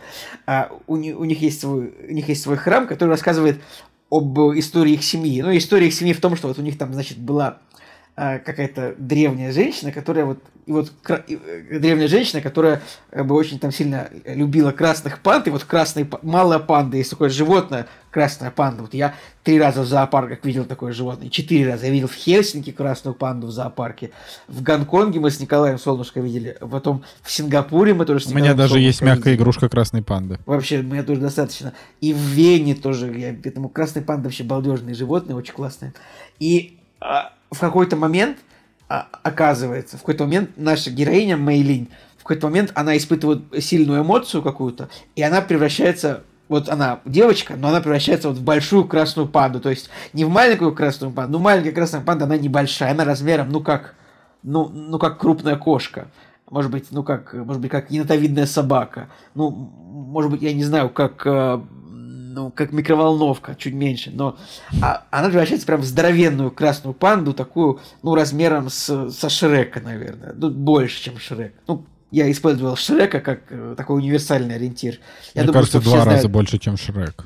Ну, по, она по росту, как Шрек, мне кажется, а ну, поплотнее, чем Шрек. Ну, просто, мне кажется, все знают, какого размера Шрек. Ладно, неважно. В общем, она превращается в красную панду, и она как бы смотрит на себя в зеркало, как же так, как же я превращаюсь в красную панду, а у нее еще такие супер строгие родители, супер строгая мама, которую она боится разочаровать, поэтому она, конечно, сразу не говорит ей, что это с ней происходит. Но как бы это вот, эта информация как бы есть в трейлере и в сюжете, в синапсисе, все, кажется, э, появляется. Это вот оказывается, что вот это у них такая семья интересная, что это еще их вот древний предок, значит, попросил Красную Панду о защите, а, значит, и вот их предок имел возможность превращаться в красную панду, когда им хочется, и теперь все по женской линии имеют возможность превращаться в красную панду. И все делают как бы это неосознанно, а просто внезапно начинают превращаться. В общем, и ну, как бы сюжет фильма в том, что девочке вот необходимо, значит, преодолеть вот этот момент, как бы нужно как-то вот осознать э, себя, э, осознать свою часть, как вот она превращается в красную панду, и как, кстати, побороться. Ну, э, у нее там еще, конечно, есть какие-то подруги, там какая-то мальчиковая группа есть, которую они любят, Короче, на самом деле мультик прикольный, да, он не хватает звезд с неба, он не шедевральный, но как бы мне он, в принципе, понравился, меня он э, как бы не сильно выбесил там каким-то морализаторством или э, каким-то очень долгим переходом от хорош, от э, вот именно от веселья, как бы как часто бывает, что вот какой-то к смыслу, хотя как бы все мультики, все, они все одинаковые. Э, если это не мультики от э, DreamWorks, где просто звери разговаривают и все. И в этом весь смысл этих мультиков. В общем, Николай, скажи что-нибудь тоже про мультик, как он тебе. Я сейчас послушаю твое мнение и поспорю с ним. Но... Значит, что, во-первых, надо сказать, то, что ты не упомянул. А, да, Я краснею. Это мультик, который вышел на Disney Plus в обход кинотеатров в США. При этом он, а, насколько я знаю, он вышел в кинотеатрах в Европе и должен был выйти в России, но как бы э, из-за ухода Disney он не вышел. Вот, поэтому... Это был последний э, пресс-показ, на который возможно было сходить, и на который, к сожалению, мы не попали. Да, да, вот. И тут вот что нужно сказать однозначно, да? А, однозначно можно сказать, что его не зря готовили для Disney+. То есть, если а, мы обычно говорим про пиксаровские мультики, как какие, какими бы они ни были, там, средненькими, как хороший динозавр, не очень хороший динозавр, а, или там шедеврами, как там Тайна Коко, я не говорю сейчас про старые, да, я сейчас говорю про а, там те, которые наши слушатели могут еще помнить, как они на них в кинотеатры ходили, условно. Вот, то есть я там не вспоминаю первую корпорацию монстров и Валли, да, там, и, и т.д. Или там первую часть в поисках Немо. Я вот вспоминаю там, допустим, последние лет семь. А, последние лет семь э, каждый пиксаровский э, мультик, он э, выдавал какой-то определенный, а, значит, знак качества новый, да, знак качества, а, с точки зрения графики. Вот «Я краснею» — это как два шага назад. То есть это как мультфильм для Пиксара, ну, типа уровня там года 2012, наверное. Ну, вот. Я, кстати, тут не согласен. Мне кажется, прикольно нарисовано. Так он прикольно знаю, нарисован. А что, корпорация монстров один плохо нарисована? Ну, Ну, тоже. если ее сейчас ей 20 я лет. недавно что-то, я недавно смотрел, там, пересматривал какие-то моменты, вот, по-моему, Корпорация Монстра, там еще, не знаю, историю игрушек 2 вспомнить, ну, ну так Прекрасно себе, они выглядят. Прекрасно они. Ну, короче, конечно, да, там какие-то определенные новые штуки, а, новые тренды в анимации всегда появляются, но а, Да, для вот я таких просто вот- честно сказать, честно сказать, что это просто ме- ме- менее амбициозный проект, насколько я понимаю, если он, ну, то есть, это типа Ну, не, смотри, ну вот хороший динозавр, проект. хороший динозавр тоже, это не то, что менее амбициозный, это, возможно, самый антиамбициозный проект Пиксара был, но, тем не менее, он был очень красивый. То есть там были вот всякие вот эти природные сцены, это были чуть ли не самые красивые пиксаровские природные сцены. А вот. Я, я «Я ошибаюсь, на самом деле, у этого, у этого, у Turning Red, у него, у Я краснею нормальный бюджет, 70 миллионов долларов, так что он вполне амбициозный, так что я дезавуирую свои слова, и да, он, он амбициозный. Ну, короче, вот мне кажется, что выглядит он бедненько, честно говоря. Ну, то есть, э, да, ну, в смысле, он красивый, яркий, э, туда-сюда, то есть без, без всяких этих. Но вот именно с точки зрения как будто бы вот визуала, мне показалось, что он не стоит вот этих вот, как ты говоришь, 170 миллионов. Ну, окей, это не важно. А, просто надо понимать, что это все-таки, ну, это как бы такой первый опыт, когда большая такая студия, как Pixar, которая, ну, тоже давайте вспомню, что Pixar — это не придаток Disney, это целая отдельная студия, которую Disney просто там купил много лет назад. Вот. э, Где там свои правила и, та- и так далее, своя там, не знаю, фи- философия, э, с которой они очень много лет делают мультики. Поэтому мультики Pixar а, и мультики Disney, какие такие, как там Рапунцель, Холодное сердце, э, Зверополис и прочее, прочее, да, а, значит, это все, ну, типа, разные мультики с разной стилистикой, типа там, одни снимают про принцесс, вторые снимают просто разного рода там необычные истории. Короче, вот такая мысль. А, и вот я краснею, это действительно такой типичный Pixar, то есть это чуваки, которые там э, придумывают какую-то там интересную, э, не- необычную какую-то вот э, идею, и дальше они ее обыгрывают э, с какими-то определенными там посылами, нравоучительными или не нравоучительными. Э, вот, значит, для чего нужен я краснею в моей системе координат, мне кажется? Он нужен для того, чтобы а, вот этому вот типажу девочек-ботанов показать, что, э, ну, типа, надо верить в себя, э, быть, быть клевой. вот. И это, это как бы это очень... Я, причем это не девчачий мультфильм, а, ни в коем случае. Он прекрасно подходит для просмотра всем. А, но а, вот его именно идея, которую я лично увидел, да, это вот то, что а, типаж девочки-ботаника — это чаще всего как раз такая неудачница, которая идет от а, как бы от буллинга к э, какому-то признанию. Вот здесь другая история. Здесь а, она девочка-ботаник, главная героиня Мэйлин, и у нее изначально все хорошо, у нее подруги, у нее там и так далее, но а, есть определенные, скажем так, сложности в том, что ее очень сильно контролирует мама, и как бы, ну, то есть у нее такая ма- мать-абьюзер, в общем. А, но абьюзер не в плане такой, типа, э, который вот отравляет жизнь, а такой, э, ну, это такая, знаете, типа, как будто бы типичная мать-учительница. Ты должна там учиться на одни пятерки, ты должна соответствовать моим ожиданиям, а не своим, ну, вот, и так далее. В общем, я весь мультик, я просто ненавидел мать, просто ненавидел. Я думаю, ну, блин, какого черта, ты что творишь? Вот. И, Я не э, знаю, по-моему, конечно, там, так, там такие веселые моменты, когда, типа, она там такая, ты забыла прокладки, или, ну, Вот про, Я- про я ты забыла я прокладки, я думал, что я в обморок упаду от ужаса. Ну, я не знаю, это, это на самом деле смешно, хотя вот эта шутка, типа, выглядит, знаешь, будто бы... То есть, не знаю, в конце 90-х, мне кажется, вот были такие какие-то мамы в кино, которые так подставляли своего ребенка, но тут я вот сразу... Я ненавидел ее, потому что я такой, ну вот это вот, это стереотипная азиатская мама, и это расизм прямо конкретно, но поскольку режиссер этого фильма сама китаянка, наверное, она имеет на это право. Типа того. А, значит, а, ну, опять же, я считаю, что родители а, должны, ну, типа, направлять, а, помогать, но не а, уничтожать твою личность. Вот это... А, за Попрошу тебя тут только не не скатываться в тот монолог из первой части. Это самая первая часть программы. Ну, э, Ну, я просто бы- нет, я просто хотел сказать, что, что вот моим родителям огромное спасибо за то, что они давали мне абсолютную свободу в плане там а, выбора контента. Они просто, они ограничивали мою свободу абсолютно полностью в моей а, как бы послешкольной деятельности. Ну, то есть там, условно, все, чем я занимался, это только куда меня родители отправляли, но а, это абсолютно нормальная история, потому что это, это правильно, когда родители как бы занимают своего ребенка, чтобы он не пошел там, я не знаю, по подъездам э, наркотики не, не курил. Да, давайте большое спасибо родителям Николая Солнышки за это. Спасибо Высоцкому за то, что живой. И центру спасибо за это. Ну, сам, ну фильм, мультик, он как бы конкретно вот, да, про то, как бы вот когда ребенок растет, он начинает отдаляться от мамы. И тут это показано даже ну, на примере нескольких поколений. То есть тут есть мама, есть бабушка.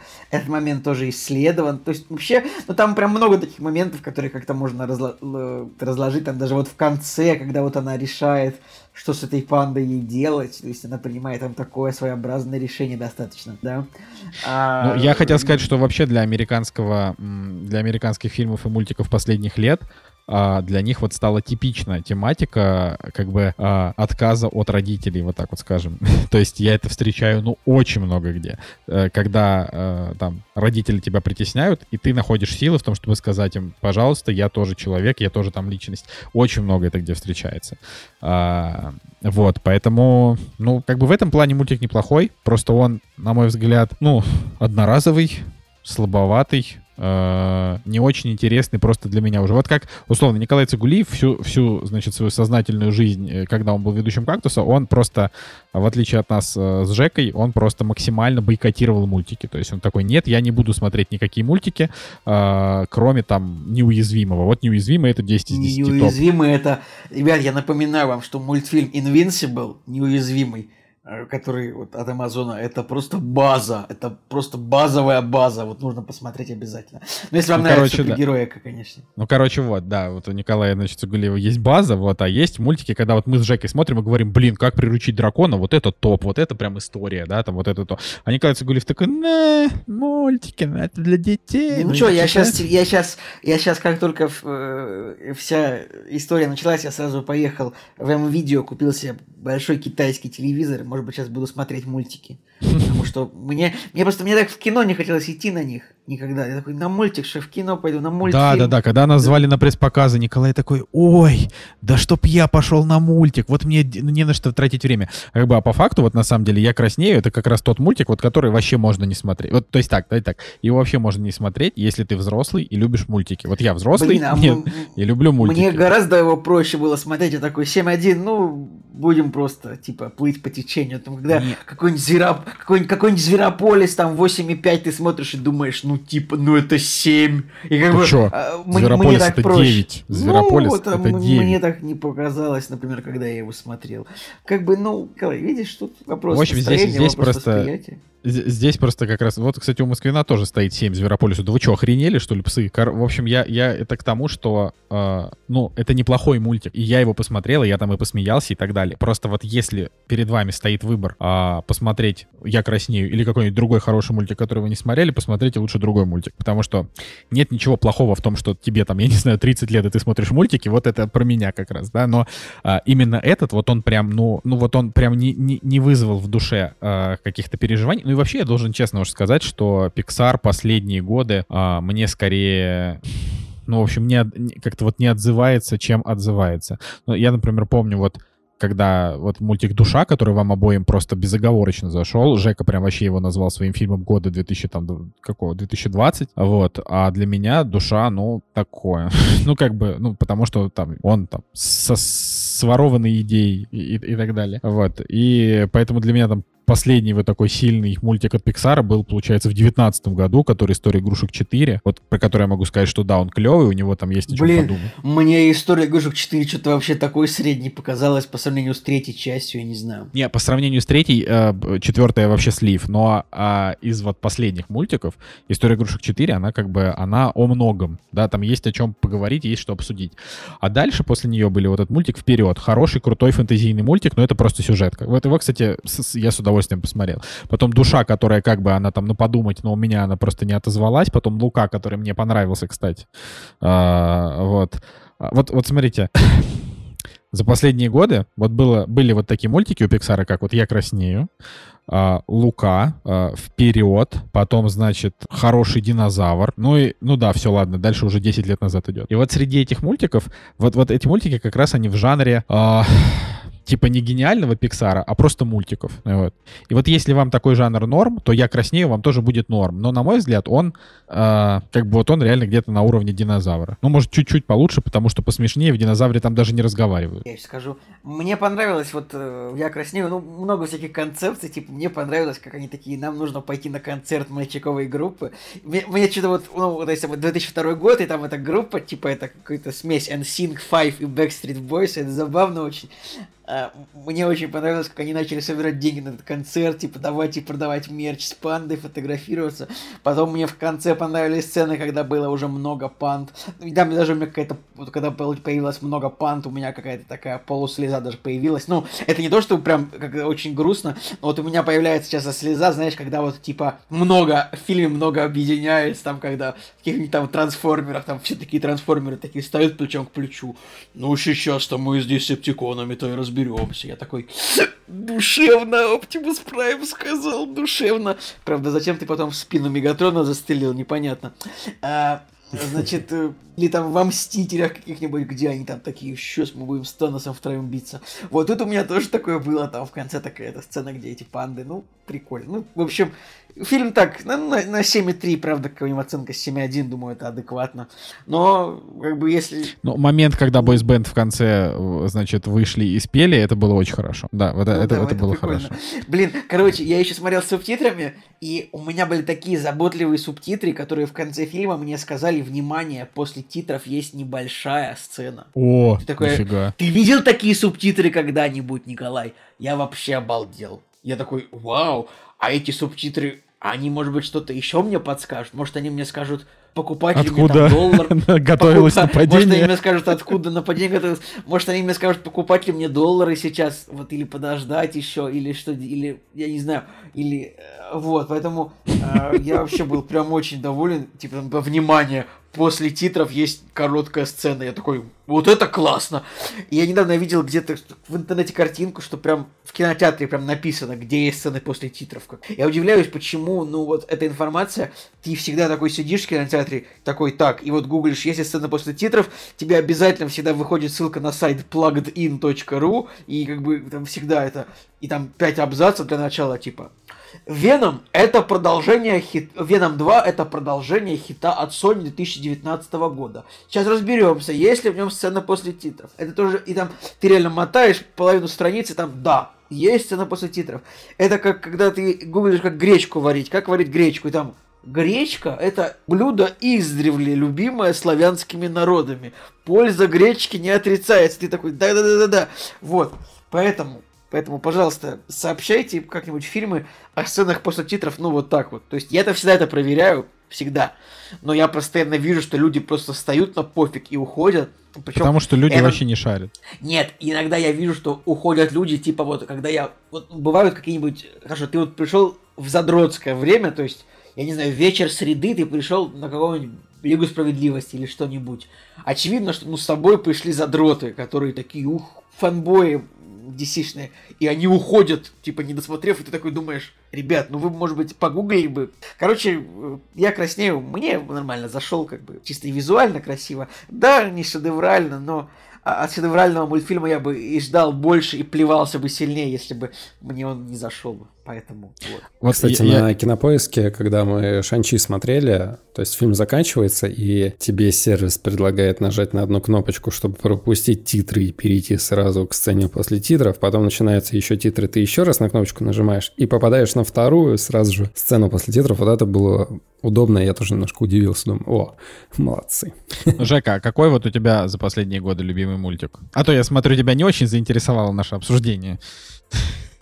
Давай скажем так, я жду второй сезон первобытного от э, Тартаковского, потому что вот первый сезон мне очень понравился, я думаю, дай-ка вот я второй подожду, а он как раз-таки должен, по идее, выйти в 2022 летом. Ну, как новостей не очень много, но я бы хотел, чтобы появилось. Мне нравится, знаешь, когда слов нету, только действия, кровище, и ты такой, да.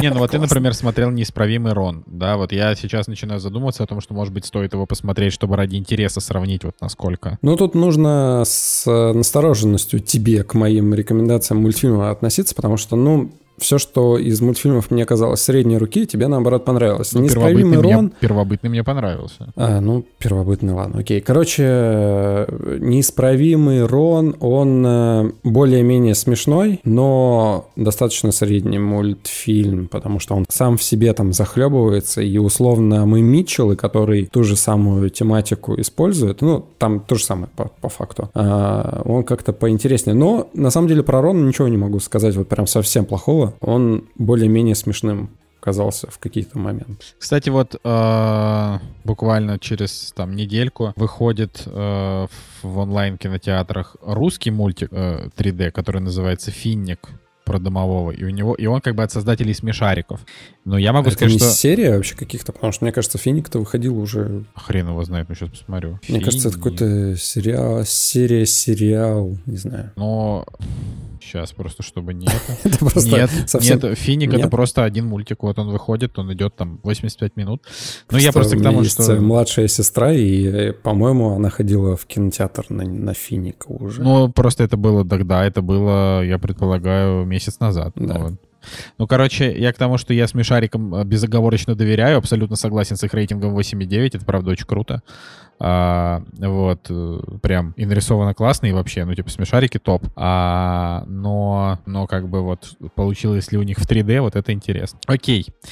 Ладно, э, последний монолог на сегодня, я очень кратенько расскажу. А, значит, я тоже посмотрел «Лакричную пиццу», вот, до этого ее обсуждал, я так понимаю, только Женя, да, я не слушал тот выпуск, когда меня тогда не было. Ну да, А, я Его посмотрел, в обсуждал принципе, только Женя, правда. вышло. Хотя я тоже смотрел, и поэтому я сейчас тоже что-нибудь скажу. А, подожди, а ты смотрел, но ты просто больше нигде не рассказывал об этом. Ну, я получается.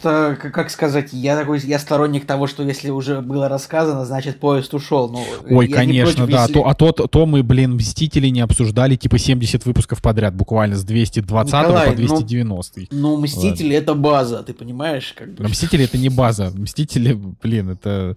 э, Ладно, хорошо, Мстители финал это база, да, потому что там Ну умер всё. Тони Старк, но все остальные... Ладно, короче, лакричная пицца. А, значит, э, опять же, я обязательно послушаю, что рассказал про нее Женя, потому что вот я ее уже сам посмотрел, и все, мне теперь ин- интересно.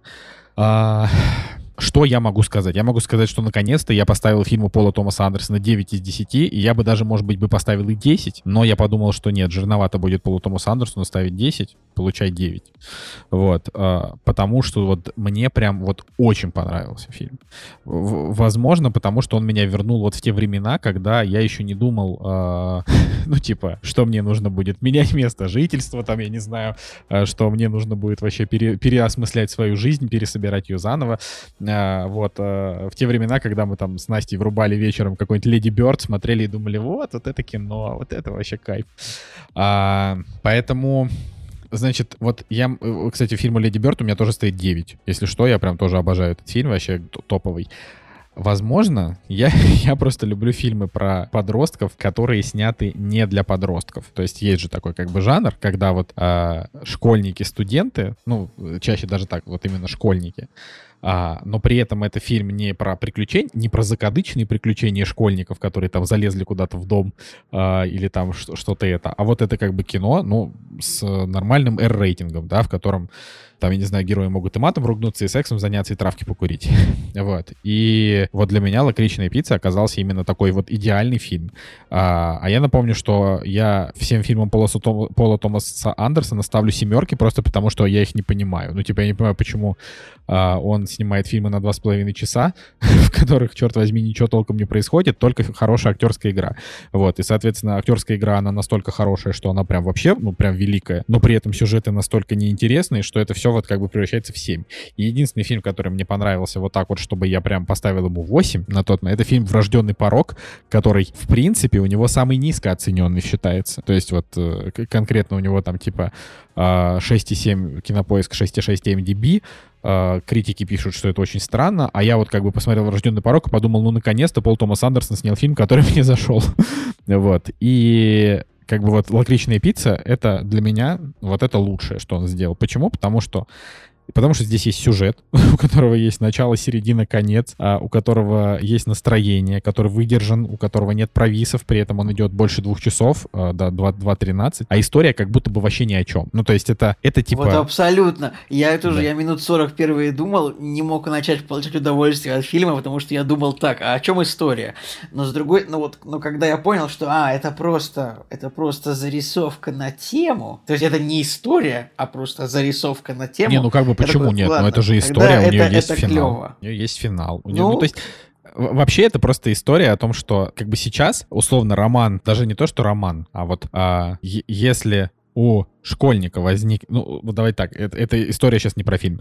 Вот молодому человеку, которому лет 15, нравится, допустим, своя учительница, которой там 30 на- или там 35, и, и он такой сходит в школу и думает, блин, вот это горячая вообще чекуля. Это как бы считается норм. Но если ей понравится школьник, то это педофилия. Вот как бы этот фильм, он про то, что м, у людей в разном возрасте может возникнуть чувство, и это не будет э, педофилией или чем-то плохим. Вот, а, потому что здесь времена типа показаны 70-е, потому что здесь персонажи очень самодостаточные, и он, и она. И, в общем, поэтому я прям от этого фильма дико кайфанул. Вот именно классно, что он как бы, в нем нету вот этих всех условностей там и а, каких-то проблем Короче, он просто, просто приятный фильм. Ну, вообще, вот Алана Хаим, например, да, она абсолютно не симпатичная, но она прям очень крутая. То есть вот ты, ты смотришь и понимаешь, что вот в ней, как бы, в ней есть вот эта вот харизма, и, и это, и это клево. Абсолютно потрясающие сцены, когда она начинает ревновать парня, а, начинает творить всякую хрень. Ну, то есть это вот, я половину фильма смеялся. Кстати, а, главную роль играет Купер Хоффман, который сын Филиппа Сеймура Хоффмана, который там покончил с собой несколько лет назад. Ну, большой актер был, очень крутой. И вот э, Кстати, и чувачок- он ведь тоже играл у, То- у Пола Томаса Андерсона, наверное, не один раз тоже.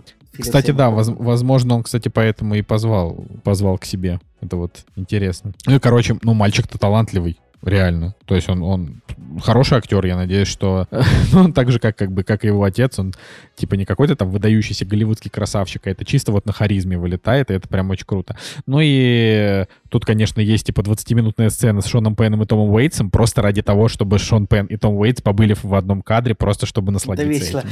Блин, ну, конечно, конечно, Филипп Сеймур Хоффман, конечно, блин, рано умер очень. И прям есть такое ощущение, что он бы мог бы, конечно, много чего еще сказать в Голливуде. Это прям... Ну, Робин Э, Уильямс, знаешь, слушай- тоже умер типа в 60 с чем-то, он бы мог еще типа, да, 20 но Филипп. Сеймур Хоффман умер в 46 вообще. Ну, это- это совсем, да. Это прям, прям потеря, потеря. Ну, типа, Блин, конечно, нет, «Лакричная пицца» реально балдежный фильм, который вот вообще можно включить чуть не с любого момента. Кстати, еще тут... И просто э, с него немало- кайфануть. Немаловажно здесь нужно выделить роль Бенни Савди, а, который играет вот этого высокого этого политика, а, значит, в штабе которого работает главная героиня. Это ведь тот самый Бенни Савди, который снял «Неограненные алмазы» вместе со своим, Со своим братом. братом. Со своим братом, Вме- да. Вместе с братом Садовым Сэндлером он снял. Вот, И поэтому- хорошее время тоже он снял. Э, Хорошее время, да, хорошее время говно фильм. Но это, это Это ну, мое. не говно, на 7 из 10. Ограненные алмазы, база, хорошее время, так себе. Значит, э, по поводу лакричной пиццы, реально, ну просто набор клевых сцен. Там эти, когда э, главный герой такой, теперь у меня бизнес э, с, пинболь, э, с, пин- с пинбольными автоматами, и вообще такой думаешь. Круто придумал, братан. Ну и, и когда это, когда это Алана голая возвращается домой, ее отец такой, и мать кто-то, так, это где, ты где была? Это что было? Ну, там это строго еврейская семья, это, конечно, это, конечно, забавно все. Ну и да, вот, роль, Очень, очень играет кринжовая сцена с Брэдли Купером вообще. Брэдли. Купер это вообще что-то невероятное здесь просто. И когда они еще поехали, потом машину ему разбили, там, потом, э, блин, кру- крутой фильм. Так, я ну а как, а вот персонаж, а персонаж, который обращается к своим японским женам на английском с японским Это акцентом, я просто- думал, я просто в обморок от смеха упаду в эти моменты. Это, это очень смешно вообще. И типа то, что у него там какая-то новая жена, типа, которая такая же, но она просто японская, это там все. Это... Короче, блин, фильм вот прям он состоит невероятным образом из классных моментов, классных персонажей. И то есть, ну, он реально Ну и мог бы работает, быть чем-то. и работает. Он мог бы быть мог бы быть чем-то большим, ну, то есть, вот, не знаю, если бы у него прям была какая-то очень сильная драматургия, а так это реально ну, лайтовое кино. Ну, то есть, как бы... И слава Ну, вот да. богу, не обязательно, как бы, ну, не каждый фильм Пола Томаса Андерсона должен быть как нефть. А так, этот фильм, это по настроению что-то типа «Однажды в Голливуде», но без жестокости, знаете. Кстати, да, вот да, вот да, абс- абсолютно. Это, это как вот «Однажды в Голливуде», только не от Тарантино, а от Пола Томаса Андерсона. Это вот хорошее сравнение. Потому что как будто бы вот он признается в любви какой-то эпохи и молодости и так далее, и при этом делает вот такой очень легкий фильм. Но, но единственное, я не замечал раньше за Полом Томасом Андерсом, что он как бы, ну, веселое кино снимает вообще. То есть, да, что, чувак что снимает сма- депрессию абсолютно. Что я смотрел там, это «Магнолия», «Нефть», «Мастер», вот я, наверное, три фильма видел всего, ну, достаточно. Ну, и как бы, и по этим фильмам я бы не сказал, что вот он мог снять такое, что-то такое задорное, как бы жизнеутверждающее, прикольное. Ну вот я могу сказать, что, что я помимо вот этого... А подожди, а «Призрачную нить» ты смотрел? Нет, не смотрел. Ну ты лох. Как Ну, ты вообще? Ну, короче, ну, короче, вот фильм «Врожденный порог». Вот, кстати, для Жени Москвина, который тоже с нами почему-то не разговаривает, хотя он этот фильм смотрел и мог бы что-то нам сейчас сказать. А, значит, э, вот «Врожденный порог», он по настроению плюс-минус. То есть вот если понравилась лакричная пицца, то «Врожденный порог», я думаю, тоже понравится. Только он такой немножко более сюрреалистичный и немножко более детективный все-таки, потому что там есть там история пропажи, там вот это все. Но при этом там абсолютно кайфовые Хакин Феникс и Джош Бролин, ну прям очень хорошие. Э, Да и Оуэн Вилсон там тоже... Короче, там все класс. Там тоже очень крутой актерский каст. И там, в отличие вот как раз от «Нефти», от «Магнолии», от «Призрачной нити», а, от «Мастера», от вот этого, значит, э, в отличие от, от этих фильмов, там есть юмор, он смешной. И там есть тоже очень смешная сцена с, э, с японским значит, э, с, с японским рестораном, а, которую я даже цитирую время от времени. Поэтому вот если вам понравилась, э, п- понравилась лакричная пицца, смотрите «Врожденный порог». Я думаю, что м, вам зайдет. Вот, од- од- однозначно. А, но как бы, но вот то, за что любят Пола Томаса Андерсона критики, да, ни в этом фильме, ни в том фильме этого нет. То есть критики его любят за то, что у него такие, значит, такие тягомотные фильмы с очень тяжелыми мужскими персонажами, которые переживают катарсис, которые а, они плохие люди, но они принимают в себе свою плохость. Они типа, они там не, не- они не меняются, они просто а, подстраиваются под обстоятельства и потом подстраивают эти обстоятельства под себя. Ну, то есть вот, вот такие, короче, я, я говорю, я, мне не очень нравится фильм «Нефть», мне не очень нравится фильм «Магнолия», просто потому что вот я как-то... э, это, это какое-то вот странное ощущение, когда ты смотришь на то, как потрясающе играют актеры, но тебе просто не нравится все остальное. А Вот. А когда вот Пол Томас Андерсон снимает легкое кино, мне кажется, у него все сходится. Так что для меня вот он будет режиссером, режиссером легкого жанра. Типа, для критиков пусть одно, для меня пусть другое. Вот так вот. Да, но нефть — это топ вообще. Ну, топ слушай, того, что он снял. Ну, ну вот я могу сказать, что, наверное, объективно, вот если я просто вот закрываю глаза, да, и вот я — это не я, то, наверное, «Нефть» — это правда его лучший фильм, потому что там Дэниел Дэй Льюис и Пол Дан — это просто два каких-то совершенно зверя, которые вообще невероятное что-то вообще играют. Блин, Но- Николай, ты бы знал, как- каких мне сил вот каждый раз стоит удержаться от того, чтобы не сказать, что за- когда ты говоришь, что закрываешь глаза, и э, как бы каких мне сил стоит удержаться, чтобы не сказать, что ты видишь леса и майки. Ну, продолжай, пожалуйста. Короче, и, и видишь, Николай, силы твои закончились, и ты это произнес. А, вот, но, но как бы вот для меня нефть, он просто, он, он, он как будто бы вот ни о чем, кроме вот актерской игры. Я, ну, я правда, я не знаю. Но мне, мне вот сложно. Опять же, вот Пол Томас Андерсон, это режиссер, вот он э, фестивальный. Он, он сложный. Его, его фильмы, они как бы непростые, они какие-то на уровне эмпатии. Вот Джека Москвин, вот он прям любит такое кино э, через себя пропускать. Мне вот просто не всегда, допустим, заходит. Но я ни в коем случае там не критикую. Вот «Лакричная пицца» — это реально это легкий, легкий там одноразовый, двухразовый фильм, от которого ты получаешь удовольствие, а, который тебе там улучшает настроение, и ты как будто бы оказываешься вот в какой-то вот какой-то старой, стар- старой какой-то эпохе, в которой тебе классно. Но, конечно, это не... Типа, это однозначно не, типа, великое кино на Оскар, вот. Просто для меня это... Для, я такое кино люблю, как, вот, опять же, как Леди Бёрд и так далее. Но я согласен с тем, что Кода получила Оскар в этом году, то есть лакричной пиццы его, конечно, не стоило бы давать. Вот, поэтому пусть, пусть так, как есть. Вот. Ну и славненько. Ну что, ты ничего не добавишь? Я же тебя, я же тебя до, до это достану. ты, ты- ты должен... Так а что? Ну, лакричная пицца. Ну просто у тебя, у тебя фильму стоит 7, типа. И... Потому что вот э, у меня ощущение было того, что я просто посмотрел историю и не увидел за ней чего-то большего. Просто человек рассказал историю отношений там, подростков. Да, она изящная, она необычная в такой интересной атмосфере.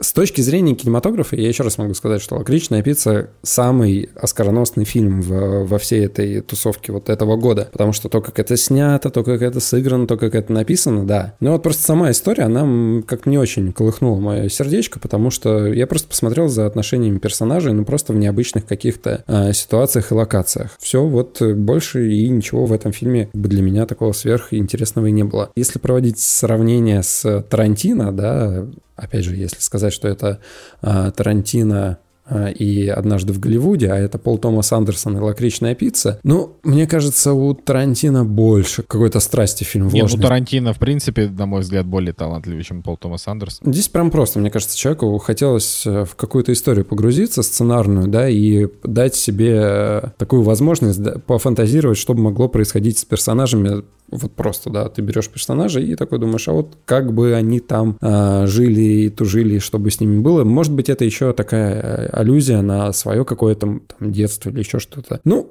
все, вот дальше этого фильм у меня не пошел. Но с э, тем, как он снят, какая там музыка и вот все вот эти составляющие, да. Это тот фильм, который между семеркой и восьмеркой. Я уже чаще к таким, да, границам перехожу, но ближе к семерочке у меня, поэтому я вот 7 поставил. Ну и ладно, я думаю, что на сегодня мы можем закончить наш выпуск. Смотрите, мне кажется, хорошее кино и пишите нам в комментариях вообще что-нибудь на эту тему. Вот. Да, и ждем а... следующего выпуска, чтобы Бэтмена пообсуждать уже. Да, да. В, в следующем выпуске будет Бэтмен и э, сядь за руль да, как он там Сядь за руль моей машины. Сядь за руль моей машины. Подождите, вы от меня требуете, чтобы я что, 17 часов нашел на эти ваши фильмы по 3 часа? Да, да, Николай, мы требуем от тебя именно этого, потому что хватит уже, хватит уже лениться, смотреть свои сериалы. Давай, э, короче, господа, вот вы слушаете подкаст, да, вы нам не пишете ни хрена. Вот напишите нам, типа, вообще стоит нам это все смотреть, может, вам не интересно, может, нам нужно э, только сериалы смотреть целыми днями и вам по сериям рассказывать. Так что давайте, короче, тоже сделайте нам какой-нибудь а, активность, потому что я, конечно, понимаю, что сейчас, типа, в, в такое время сейчас самый интересный контент — это аналитический контент каждого дня э, спецоперации, но как бы нам тоже важно, что наш контент тут он не, не зря как бы выходит, что он кому-то нужен. Ну, это правда. Ну, типа, мы, конечно, в первую очередь это продолжаем делать для себя, потому что для нас это тоже какая-то терапия и отвлечение, ну, вот, но хотелось бы понимать. Поэтому напишите там, что думаете. Вот, может быть, Цигулиев почитает ваши комментарии посмотрит э, «Сядь за руль моей машины», потому что так я уверен на тысячу процентов, что он не посмотрит. он просто, типа, Ну, реально, ну я буду, ну я буду смотреть трехчасовую экранизацию Мураками, ты, ты с ума сошел вообще. Ой. Ладно, я хотя просто... бы Бэтмена посмотри, чтобы... Да он да, и Бэтмена не посмотрит. Посмотри какой-нибудь сериал буду... какой-нибудь очередной, какой-нибудь там, я не знаю, э, про каких-нибудь я богатых буду смотреть американцев. Трех, трехчасовой фильм, которому вы семь поставили оба. Смешно, просто, ну, как бы уморительно. Да. Ладно, все, на этом «Кактус» на этой неделе заканчивается. Меня зовут Николай Солнышко. Меня зовут Николай Цугулиев. Ну и с вами Евгений Москвин. И всем пока. До следующей недели. «Кактус». Take my love, take my land, take me where I cannot stand. I don't care, I'm still free. You can't take the sky from me. Take me out to the black, tell them I ain't coming back. Burn the land and boil the sea. You can't take the sky from me.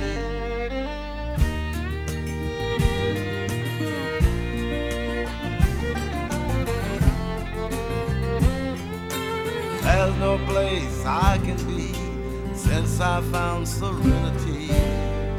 But you can't take the sky from me.